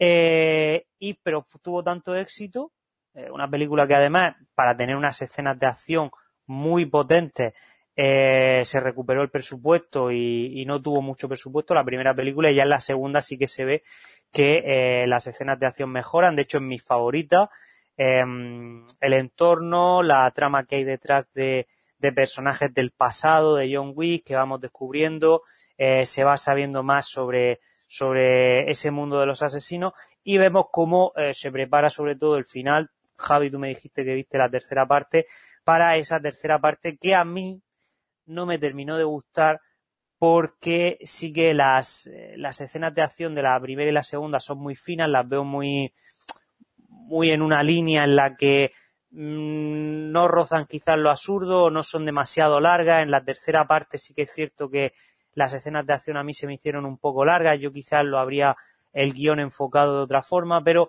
bueno, em, si bien la primera y la segunda parte son una historia de venganza, la tercera parte ya no lo es. Ya es más en torno al universo que he creado eh, de John Wick y sí que es cierto que la trama al final pega muchos giros donde vuelven al mismo sitio, ¿no? Donde el personaje va haciendo ciertas cosas, pero vuelven a lo mismo, ¿no? Y a mí hay ciertos guion, ciertas partes del guion de la tercera parte que me parecen un poco absurdos. Es la favorita de mucha gente, pero a mí la que más me gusta es la 2, porque quizás en la tercera se pervierte un poco el, esa trama principal que tenían las dos primeras y cae sobre todo en la acción y, y que parece que, bueno, en la cuarta parte se va a recuperar un poco lo, lo que mm, lo que había en la primera y la segunda, porque ya sí que es una, una va a ser una historia de venganza, la que, los que habréis visto la tercera parte sabréis por qué, ¿no? Y, tengo la verdad muchas ganas de ver esa cuarta parte. La tercera, ya digo, la más floja, pero las dos primeras son una auténtica joyita y sobre todo el crear ese universo ha ayudado a que después de esta pues vinieran otras películas, ¿no? Como por ejemplo este año, eh, en el año 2021, mmm, apareciera la película protagonizada por Bob Edrick, la, el protagonista de Better Call Saul y, bueno, el, abogado de, de Breaking Bad, Saul Goodman, que hace una película además con un guion muy parecido al de John Wick. De hecho, si me dijeras que un, un spin-off de John Wick, me lo creo. También han aparecido otras películas como, que además, bueno, eh, como Revenge en 2018, que en este caso lo encarna una chica, también tiene todas estas connotaciones de, de, venganza moderna, ¿no? También que heredado de, Taken, de la saga de Liam Neeson. Eh, también está Mandy, protagonizada por Nicolas Cage, que es una película que se deja recrear más en, en lo que es los colores, los planos, etcétera, etcétera, una película un poco más extraña, pero que bueno, sigue toda esta línea que, que yo diría que empezó con Taken, que se mejoró con John Wick y que habla un poco de todas esas películas de, de venganza que nos están llegando ahora y que siguen casi toda una pauta muy parecida. Y bueno, no sé si vosotros eh, podéis, podéis hablarme ¿no? sobre vuestra experiencia con John Wick. Javi sé que tuvo su primera experiencia con la tercera, que nos hable ahora un poco de, de ella. Y nada, y un poco sobre el, sobre cómo ha ido el género, ¿no? En, en estos últimos años. Sí, bueno, mi experiencia con John Wick es curiosa, por lo que tú dices, porque en su día ya me recomendaron ver la película, lo que pasa es que eh, eh, eh, era difícil de encontrar en alguna plataforma, no sé, a mí siempre me ha costado la de John Wick encontrarla y el caso es que encontré, la primera que encontré fue la 3. Es una cosa súper curiosa, no sé si la vi en Amazon o en, o en Netflix, no sé dónde la terminaron colgando. Intenté ver la 1 y la 2 antes, pero como no me fue posible, dije, venga, voy a ver la, la 3, que empieza ya, se nota que viene de algo que ha sucedido en la 2, pero bueno, salvando esa situación argumental en la que el que empieza viendo la 3 directamente está un poco perdido, enseguida te enganchas a la, a la acción. Es una película fácil de ver. Lo que pasa es que hay un momento, sobre todo a mitad de película, en el que ya eh, te abruma y te abruma Sí. el tema, como tú decías antes, de la acción, pero sobre todo de las muertes. Es que es increíble la de tiros en la cabeza, sobre todo en la cabeza, y la facilidad para matar, matar, matar. De hecho, hay un contador por ahí, no sé si es en YouTube o, o donde está que lo pones, contador muertes John Wick o algo así, y creo que son 164 muertes. Claro, hay películas que son de guerra, en las que uno ve más muertes que eso, pero no son las muertes que se van viendo como ejecuciones en John Wick. Es decir, tú puedes ver una escena de, guerra, una batalla, la batalla de Normandía, en la que mueren más de 100 personas, evidentemente, pero no es la muerte de cada uno de esos lo que vas viendo, pum, pum, pum, no, no. Pero en John Wick sí te pasa esto, por lo menos en la 3. No sé si pasa también en la 1 y en la 2. Y claro, hay un momento en el que, joder, o sea, y además. Mm. mezcle, a- algunas situaciones son un poco ahí de humor un poquito negro, porque claro, tienen los dos, a lo mejor se enfrenta uno contra otro, las dos pistolas están descargadas y hay que ver quién carga antes para ¡pum! y le pega el tiro en la, en la cabeza, o sea, y al final las pega un tiro en la cabeza, o sea, es que no sé si me, si me explico, está todo el rato la película con esa, con esa situación y hace que la acción, además lo decíamos antes cuando, cuando hablábamos de nuestro consejo de sabios, precisamente Maglor nos hablaba de eso, que se pierde un poco el tema del viaje emocional del personaje en su camino hacia Sí. la venganza entre tanta historia de acción. Y yo creo que, no sé si ocurre en la 1 y en la 2, pero en la 3 pasa eso. La No, el- historia pasa a un segundo plano y es la acción la que te lleva por, por la película. Te tiene que gustar mucho ese tipo de acción para que al final la película no, no te pase como me pasó a mí, que se me hizo larguísima. Sí, a ver, la primera y la segunda sí, sí que son una historia clásica de venganza donde hay un personaje que el público rápidamente odia por algo que ha hecho y quieren que John Wick le dé caza, ¿vale? En las dos primeras sí se desarrolla esa historia, pero en la tercera es eso, ¿no? Es más una historia de él está huyendo de algo eh, que, bueno, por si las quieres ver no te, no te lo digo, pero bueno, se, se medio entiende si, si ya las has visto. Él está huyendo de algo y, y al final, pues sí, es una película que da la sensación de ser más una película puente entre lo que va a ser ya la 4, que, es, que se supone que es la, no sé si es la última, o también van a sacar una serie del Continental, de los del Este, pero, pero sí que da más la sensación de eso, de una película puente más con acción, que sí que la gente dice, es que es una película de acción increíble, sí, pero hay, ya digo, hay ciertas escenas que a mí, es lo que decía, me abruman o se me hacen largas. La parte, por ejemplo, de acción que hay en Marruecos, creo que es, eh, a mí se me hizo muy larga, no sé, se me hizo muy, muy, muy larga. Y en cambio la primera y la segunda no, no me pasa eso. Hay escenas de acción, pero la verdad no se me hacen pesadas. Y sí que es cierto que la trama, pues tiene más, está mejor hilada y tiene más peso, sin llegar a ser obviamente una trama muy, muy, muy profunda. Sí que es cierto que vas descubriendo las cosas poco a poco, vas descubriendo ese universo de los asesinos y te va llamando cada vez más la, atención. Pero sí que es cierto que eh, para ver, para que la 3 le puedas buscar, por así decirlo, algún sentido, alguna parte hay que ver las dos primeras, porque ya también entiende un poco el personaje y algunas bromas que se hacen en la tercera son paro cosas que parodian de, la, de las dos primeras, ¿no? De, de, de- incluso de comentarios que se hacen de memes en internet eh, con John Wick, eh, las dos primeras se hacían en plan de, de, de- en plan como que era el máquina que, iba por todas en este caso y que, que no te podías esconder de él si había hecho algo malo. Eh, o si no te gustaban los perritos por, el, por la, lo que pasa en la primera película, eh, te las tendrías que ver con John Wick. No, hubo muchos memes en ese momento cuando salió la primera y la segunda y quisieron coger algo de eso para la tercera y a mí no me termina de gustar, sobre todo el enfrentamiento contra el este que es como un ninja que sale al final, que se supone que es como el gran malo de la película hasta que pega ese giro final. No me terminó, yo no lo terminé de ver como un malo a la altura de, de yo, de las dos anteriores películas. Pero bueno, yo voy a ver la cuarta. Las dos primeras me gustan mucho y creo que ha sido una película que eso, que le da un poco un aire fresco al, a todo esto de la, del género de la venganza y que hay- es a tener en cuenta. Es una saga que hay que tener en cuenta porque ha movido a mucha gente y sobre todo le ha dado una segunda vida a Keanu Reeves que yo creo que gracias a esto también vamos a poder ver la nueva de Matrix y, y ya digo que además iban a estrenar este año Matrix 4 y John Wick 4 al, el mismo día. O sea, era una cosa bastante curiosa. Vaya. pero no ha podido ser. Ahora, como por el COVID, pues se estrenará una antes que otra. Muy bien, perfecto. Que por cierto, en, en breve eh, se estrena. De hecho, cuando, cuando vea la luz este, este podcast, estamos a primeros de julio de 2021. En breve se estrena la segunda de Viuda Negra y de cosas que hemos comentado durante todo este año. Una película que también tiene cositas de venganza, porque la novela es así, como es Dune, eh, va a sufrir un pequeño Sí. retraso en su, en su estreno, una película que ya está rodada desde hace tiempo, pero va a sufrir un nuevo, un nuevo retraso. Y seguimos pendientes de otros, de otros muchísimos estrenos. No sé, estamos ya encarando la recta final. Samuel, doctor Quinto, no sé si quieres comentar algo de, de John Wick.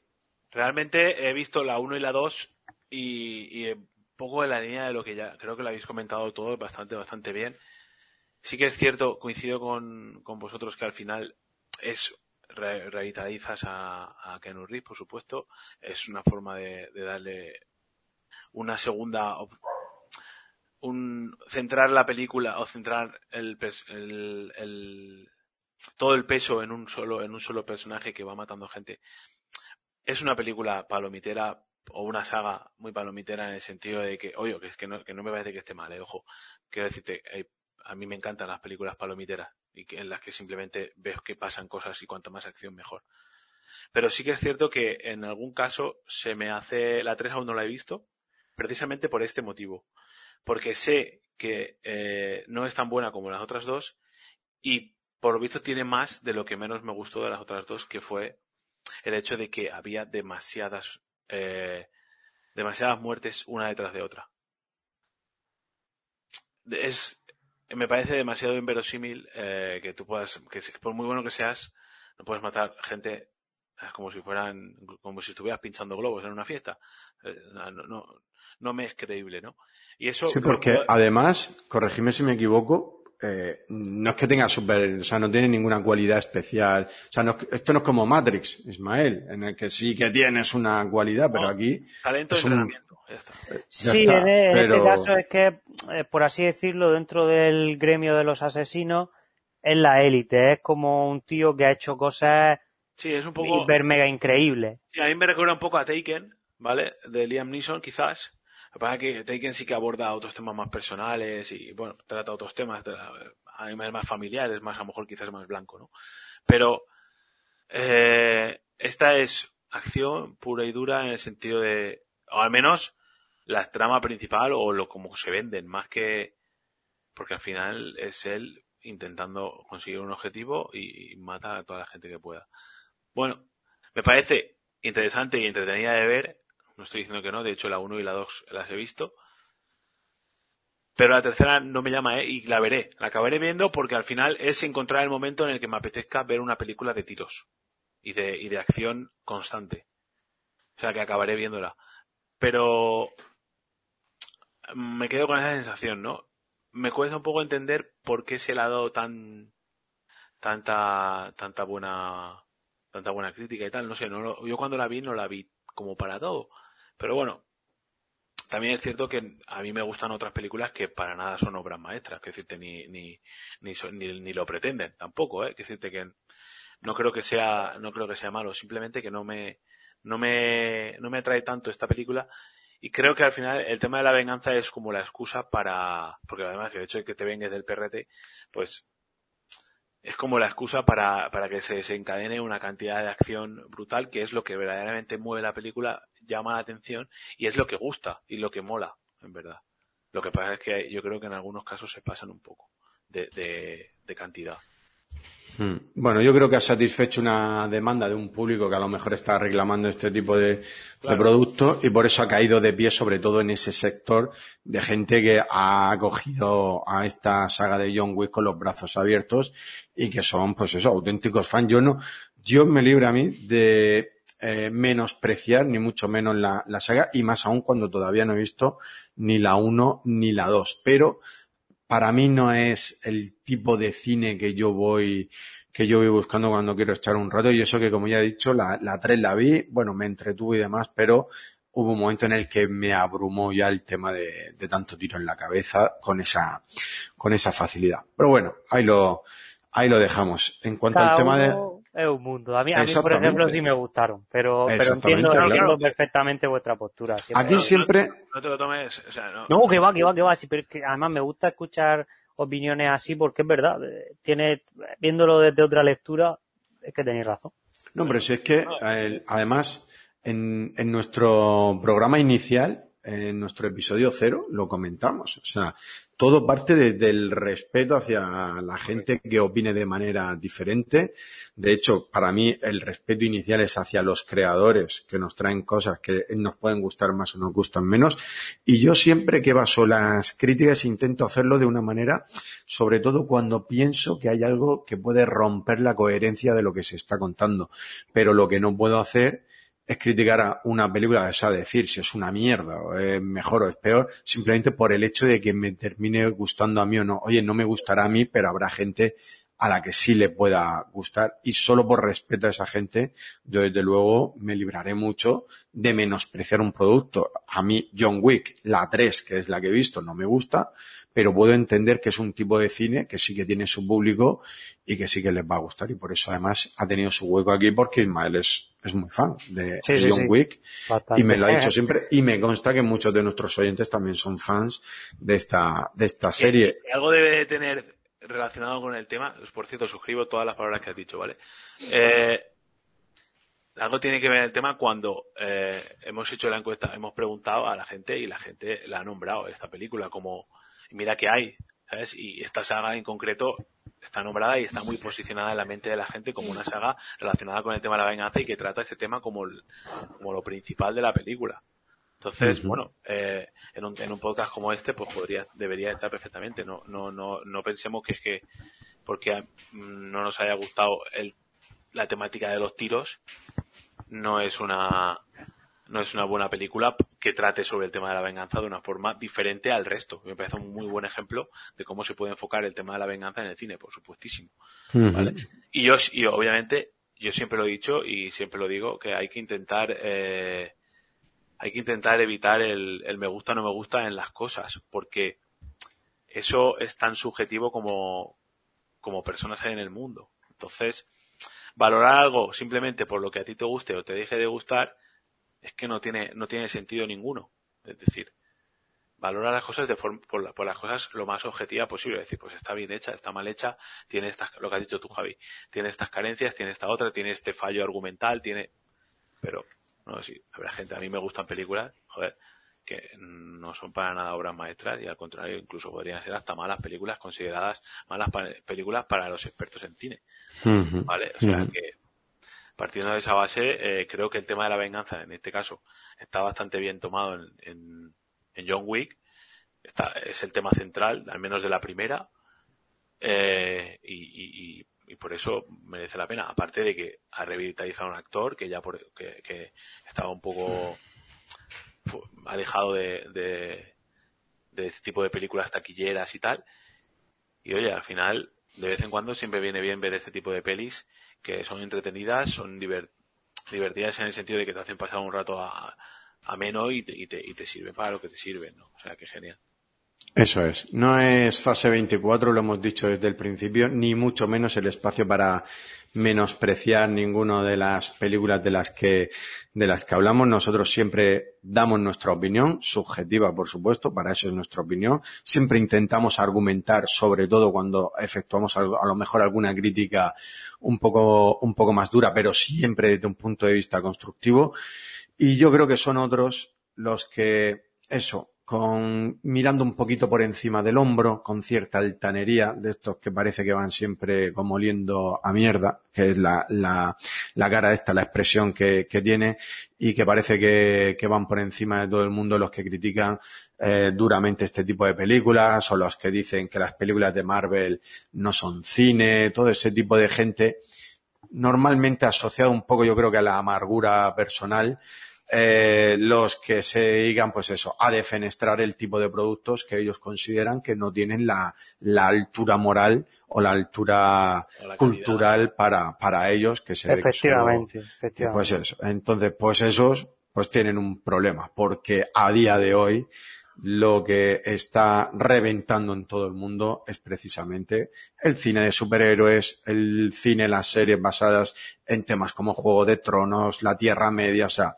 que lo mejor que pueden hacer es meterse en su búnker, seguir despotricando si quieren, por supuesto, esto es un país, esto es un mundo libre para hacer todo eso lo que quieran, pero que nos dejen a nosotros tranquilos y disfrutar en paz de las cosas que nos gustan. Dicho esto, a ver, saltamos del cine para hacer el punto y final, Ismael, con el tema de los videojuegos, que nos querías comentar, porque bueno, en los videojuegos, yo juego videojuegos desde que tengo prácticamente uso de razón y el tema de la venganza siempre ha estado desde que los videojuegos ya han tenido una historia, porque claro, no siempre tuvieron historias eh, elaboradas los, los videojuegos, pero desde que los videojuegos empezaron a tener sus historias, la venganza siempre ha estado presente.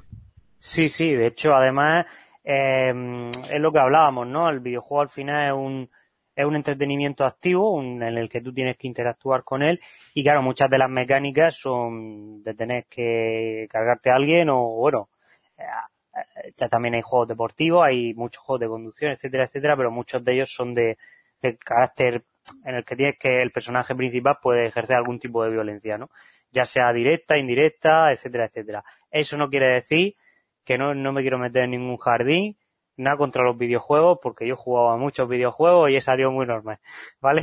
que sí que, que ya estoy, ya, ya uno se acostumbra, ¿no? Muchas veces cuando la gente habla de videojuegos y ya enseguida te, te cataloga como algo, ¿no? Eh, bueno, a lo que iba. Eh, hay muchos videojuegos eh, que hablan también sobre el tema de la venganza. Uno además mm, característico que todos conoceréis es la saga God of War.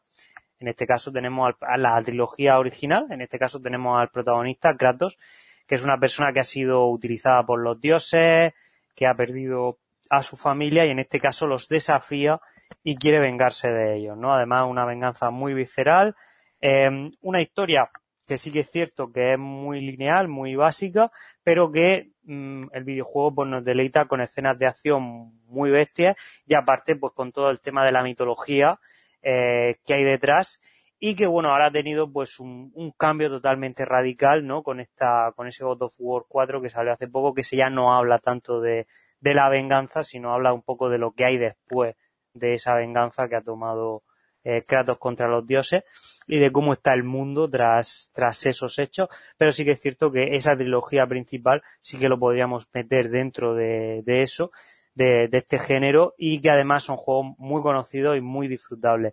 Luego tenemos también otros juegos que además sé que Javi, a Javi le encantó. Tenemos Red Dead Redemption 1, Red Dead Redemption 2. La, el epílogo de ambos juegos es una venganza. ¿no? Eso, tú recordarás, Javi, el Red Totalmente. de ese, ese epílogo, ese final es, es una venganza total. Bueno, ¿no? y, la, y, y, ambos videojuegos son grandísimos en cuanto a mapa, contenidos y demás. Y están narrativa. también, claro, están repletos también de misiones secundarias en las que hay pequeñas historias de, de venganzas salpicadas. Al final estamos hablando de películas del oeste, o sea, perdón, de videojuego, un videojuego del oeste. Y claro, la venganza está, está metida, pues eso, entre peleas, entre bandas, historias eh, paralelas a la trama principal. Y claro, la venganza aparece en Red Dead Redemption, tanto en el 1, que fue el videojuego que apareció con la Play 3, como en el 2 que apareció con la, con la Play 4 y seguramente yo estoy seguro porque ha sido superventas en ambos casos que con la nueva generación habrá una tercera parte y la venganza estará presente, eso seguro. Seguro, seguro. Además, sí, tiene toda la pinta, ¿no? De por dónde pueden seguir la historia. Eh, pues sí, además son juegos que, como decía, incluso es que el propio 2 me estoy acordando de partes del juego que, de hecho, los protagonistas son como unos nómadas y allí donde van, pues al final acaban liándola o se la lían a ellos y acaban vengándose. O sea que al final el, el western está lleno de, de ese tipo de historias. Y luego también quería hablar de un juego en concreto, ya para cerrar el podcast, que además ha sido muy criticado por cosas que la verdad no tienen mucho sentido. ¿no? Eh, bueno, una de ellas pues, son por, sobre todo por aspectos físicos del personaje o por su orientación sexual, pero vamos, que eso no tiene nada que ver en lo que es la trama del juego y que yo creo que se ha visto un poco afectado por esa gente que hablábamos antes, que critica por criticar, porque realmente esos dos factores no tienen nada que ver en el argumento del juego. El juego va de una historia de venganza y ya está, y es lo que se centra el juego, ¿no? En este caso, em, tras eh, los eventos del, del, primer juego, aquí van a ver algunos spoilers, em, vemos como eh, tanto la vida de Joel como Ellie, que son los protagonistas del primer juego, eh, se traslada unos años después, ¿no? Y en este caso eh, es bastante curiosa la historia de venganza porque tras la, tras la muerte de, Joel, en este caso del, protagonista del primer juego, eh, se desencadena una serie de hechos en el que luego vemos que, digamos, esa venganza se ha llevado a cabo porque una de las personas que asesina a Joel en el primer juego era el padre de, de un, del personaje secundario que también, de un personaje secundario que se llama Abby, que controlamos en el segundo juego. Y entonces, aquí es donde vemos, ¿no? Eh, que dentro de las historias de venganza, no hay, no hay ni, ni negros ni blancos en este caso, no hay ni, ni el que es muy malo ni el que es muy bueno, sino que todo lo que hay son grises, ¿no? Al final, esa persona que está eh, ejecutando una venganza tampoco es el bueno de la historia, ¿no? Ni la persona que se está vengando de ese otro tampoco es la buena de la historia, sino que hay tonalidades de grises. Y al final, el, el mensaje que nos da este juego, que yo creo que es lo que deberíamos rescatar, es que la venganza es un veneno que nos contamina y que una vez termina eh, llevando a cabo esa venganza, en este caso por los dos bandos que, que se desarrollan en este juego, nos damos cuenta de que incluso una de, la, de, de las cosas que podemos tomar en cuenta es el perdón, que es una cosa que, que no se ve mucho en este género, pero que este juego aborda y que llega en un punto en el que ambos ambas protagonistas se dan cuenta de que todo lo que han perdido a lo largo del camino, toda la gente que ha muerto por llevar a cabo esa venganza de un bando y de otro, toda esa gente que ha perdido, todo, hablábamos también antes de, de Guns of New York, ¿no? De el, elegir un camino, en este caso uno de los personajes tiene la oportunidad de olvidar todo lo que ha pasado y seguir su vida con, en esta, en este caso con un, con una, con una criatura, con un bebé, con su pareja y, y dejar todo aquello atrás, pero hay algo en, en, la venganza que hace que no puede, pero que en un momento dado, cuando se dan cuenta de, todo lo que se ha perdido atrás, pues ambos personajes deciden optar por el perdón y, y se dan cuenta de que todo lo que ha llevado a eso, pues no ha sido más que más dolor, más miseria, más muertes eh, y más veneno que hace que mmm, estos personajes no puedan dormir, pero que al final pues ven que, eso no los ha llevado a nada, no los ha llevado a nada y que lo único que ha quedado al final es el perdón por ambas partes porque por mucho que uno de los dos personajes asesine al otro, no va a cambiar todo lo que ha pasado, no va a cambiar nada ni le va a devolver a esas personas que murieron en el camino. Entonces yo creo que es un mensaje bastante bonito el que tiene este juego y que eh, nos da otro punto de vista diferente al, a lo que es la venganza, que es eso, el perdón al final del camino. ¿no? Y creo que es bastante bueno el cerrarlo así.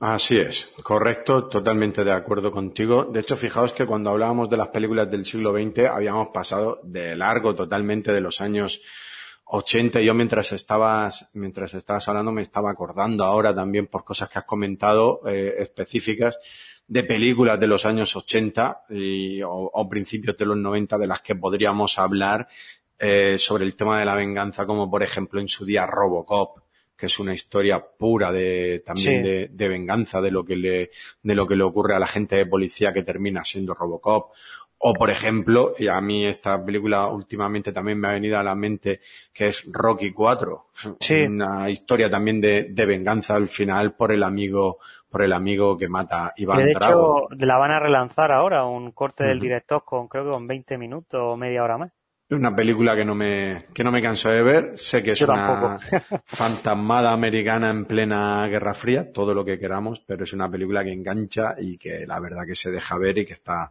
que está bastante chula y que habla de, de venganza. Son tantas películas, tantos videojuegos, tantos libros los que hablan de venganza, que yo creo que si gusta esta temática, que si recibimos buen feedback por vuestra parte, eh, seguro que seguiremos haciendo algún episodio más más adelante. Yo creo que hasta aquí ha llegado bastante bien todo lo que hemos hablado de venganza y entramos en el capítulo final de repaso, últimas valoraciones de todo lo que hemos comentado. Doctor Quinton, empiezas la ronda final.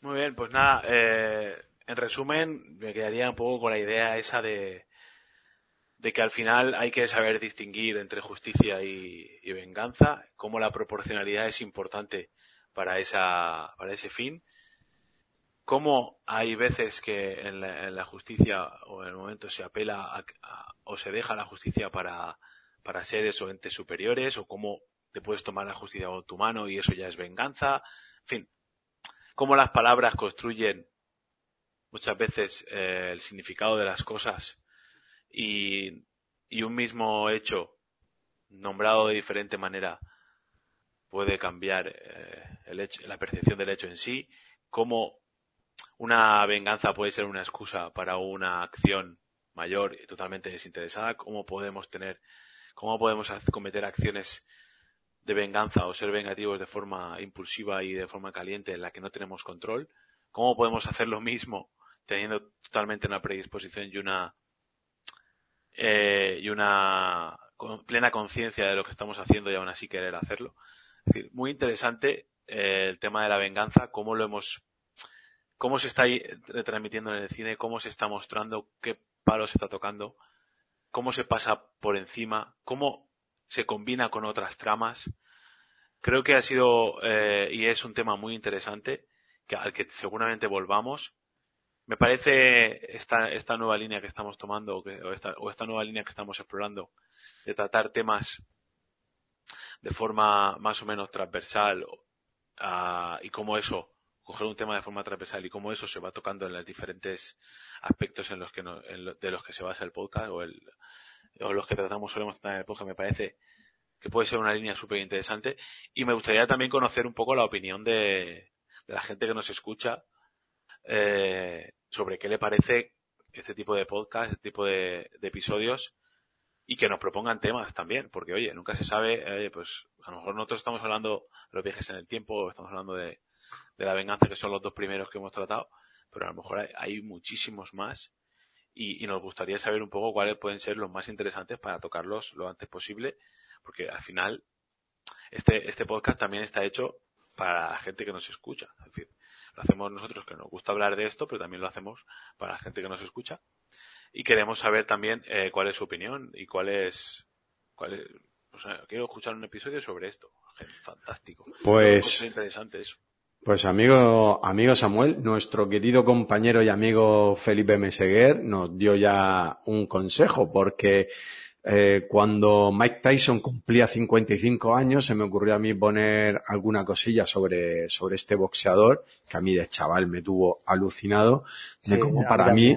Yo como boxeador me, quedé, me quedo y me quedaré siempre con su primera etapa, con la etapa del chaval de veintipocos años, que era eh, auténticamente indestructible, joven, rápido, implacable, que además estaba muy bien dirigido por un veterano entrenador en ese momento, que era Kus D'Amato, y que fue morir ese, ese veterano entrenador y que se le fuera la pinza en todos los sentidos que luego lo que ha sido su vida le ha dado para escribir un libro que ha sido un superventas, que yo recomiendo aquí y ahora, que además se llama Toda la Verdad, creo que era, eh, Mike Tyson, eh, pero que ya me interesa menos. Ese personaje que aparece después, a mí no me interesa tanto como el boxeador puro que fue cuando era joven y que fue uno de los más grandes de, de la historia. Y nuestro compañero Felipe dijo, yo creo que con acierto, se merece un podcast en condiciones en fase 24. Así que cogemos ese guante y nos prepararemos un buen podcast sobre Mike Tyson, cuyo personaje tiene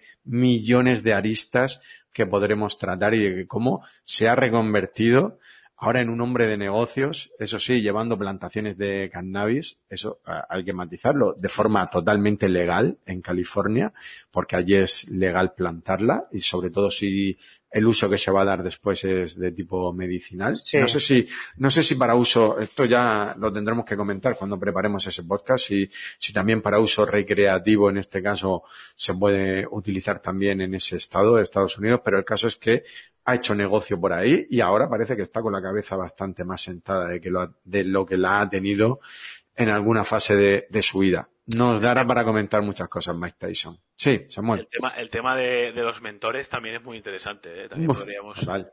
un día, un día tra- tratar eso, ¿no? Cómo, cómo, cómo afecta a los deportistas de élite eh, tener un mentor o un, un entrenador y, o otro. Pues mira, lo que acabas de decir me da pie para el siguiente podcast en el que vamos a tener a dos campeones olímpicos, a David Cal y a Sofía Toro. Esto es un spoiler en toda regla. Parece que esté preparado, ¿eh? Los que hayan Sí. llegado al final lo sabrán. Pero- exacto, esos son los que se llevan el premio del spoiler. Pues seguro que ambos nos comentan cosas, pero en especial David Cal, cuyo entrenador, ah, ah, bueno, dejaremos que nos cuente él todas las anécdotas habidas y por haber, pero cuyo entrenador era todo, y digo era porque tristemente falleció hace, hace algún tiempo, eh, pero fue todo un personaje del piragüismo español y del deporte en general, y fue, yo creo, nos lo dirá David, pero fue en parte protagonista o, o culpable de esas cinco medallas olímpicas que consiguió, que consiguió David Cal. Ismael, venga, estamos cerrando capítulo. Adelante. Pues yo la verdad, mm, de este podcast, creo que además hemos, hemos, eh, tomado el tema de la venganza muy bien, desde muchos puntos de vista. Eh, me quedo con eso, con el, con ese punto en el que te das cuenta de que, o los personajes en este caso, no en mi caso obviamente, eh, se dan cuenta de, todo lo que ha perdido, de que no hay eh, tonalidades o muy blancas o muy oscuras en este en este género siempre hay grises nunca ninguna ningún personaje de los que nos encontramos es totalmente bueno o totalmente malo. Eso es algo que me gusta que hacen muy humanas estas historias no y que le dan matices y profundidad a los personajes.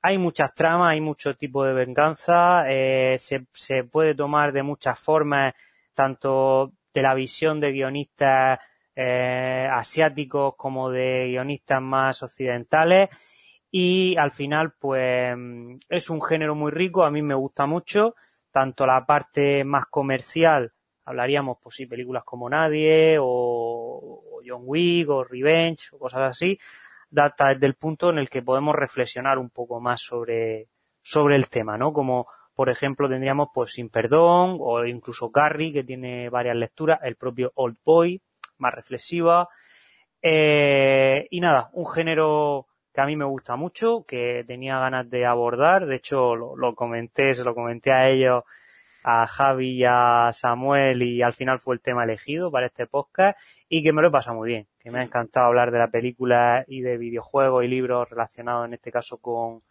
con esta temática y, y si a la gente le gusta pues ya haremos un, un segundo podcast, a lo mejor ya quizás tomando obras de Tarantino que también tiene muchas de la venganza y nos podemos centrar en eso.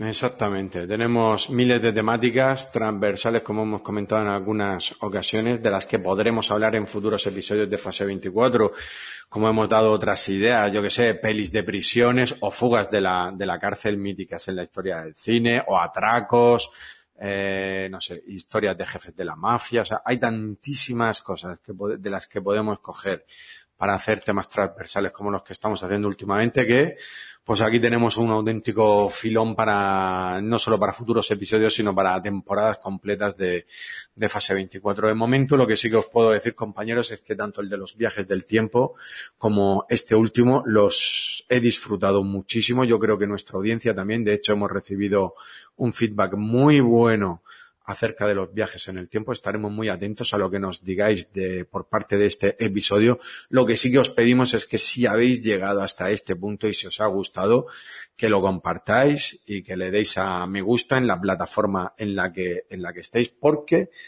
eh, a nosotros nos ayudáis mucho a la hora de difundir el episodio, sea en la plataforma que sea, y que estamos súper agradecidos de cómo está creciendo en su primera temporada, este podcast pequeñito que empieza, que, bueno, empieza y morirá porque va a ser así durante toda, durante todo su recorrido de forma muy humilde y dándole mucho valor a cada, a cada escucha y a cada amigo que, que se acerca hasta nosotros, pero que estamos muy contentos de cómo está, de cómo está creciendo. Hasta aquí ha llegado este episodio 17 de fase 24. Esperamos que os haya gustado y eso sí, os emplazamos a dentro de unos días porque, como os he dicho, vendrá un episodio muy especial, un episodio en el que tenemos que mirar hacia los Juegos Olímpicos. Hasta entonces, muchas gracias por habernos escuchado.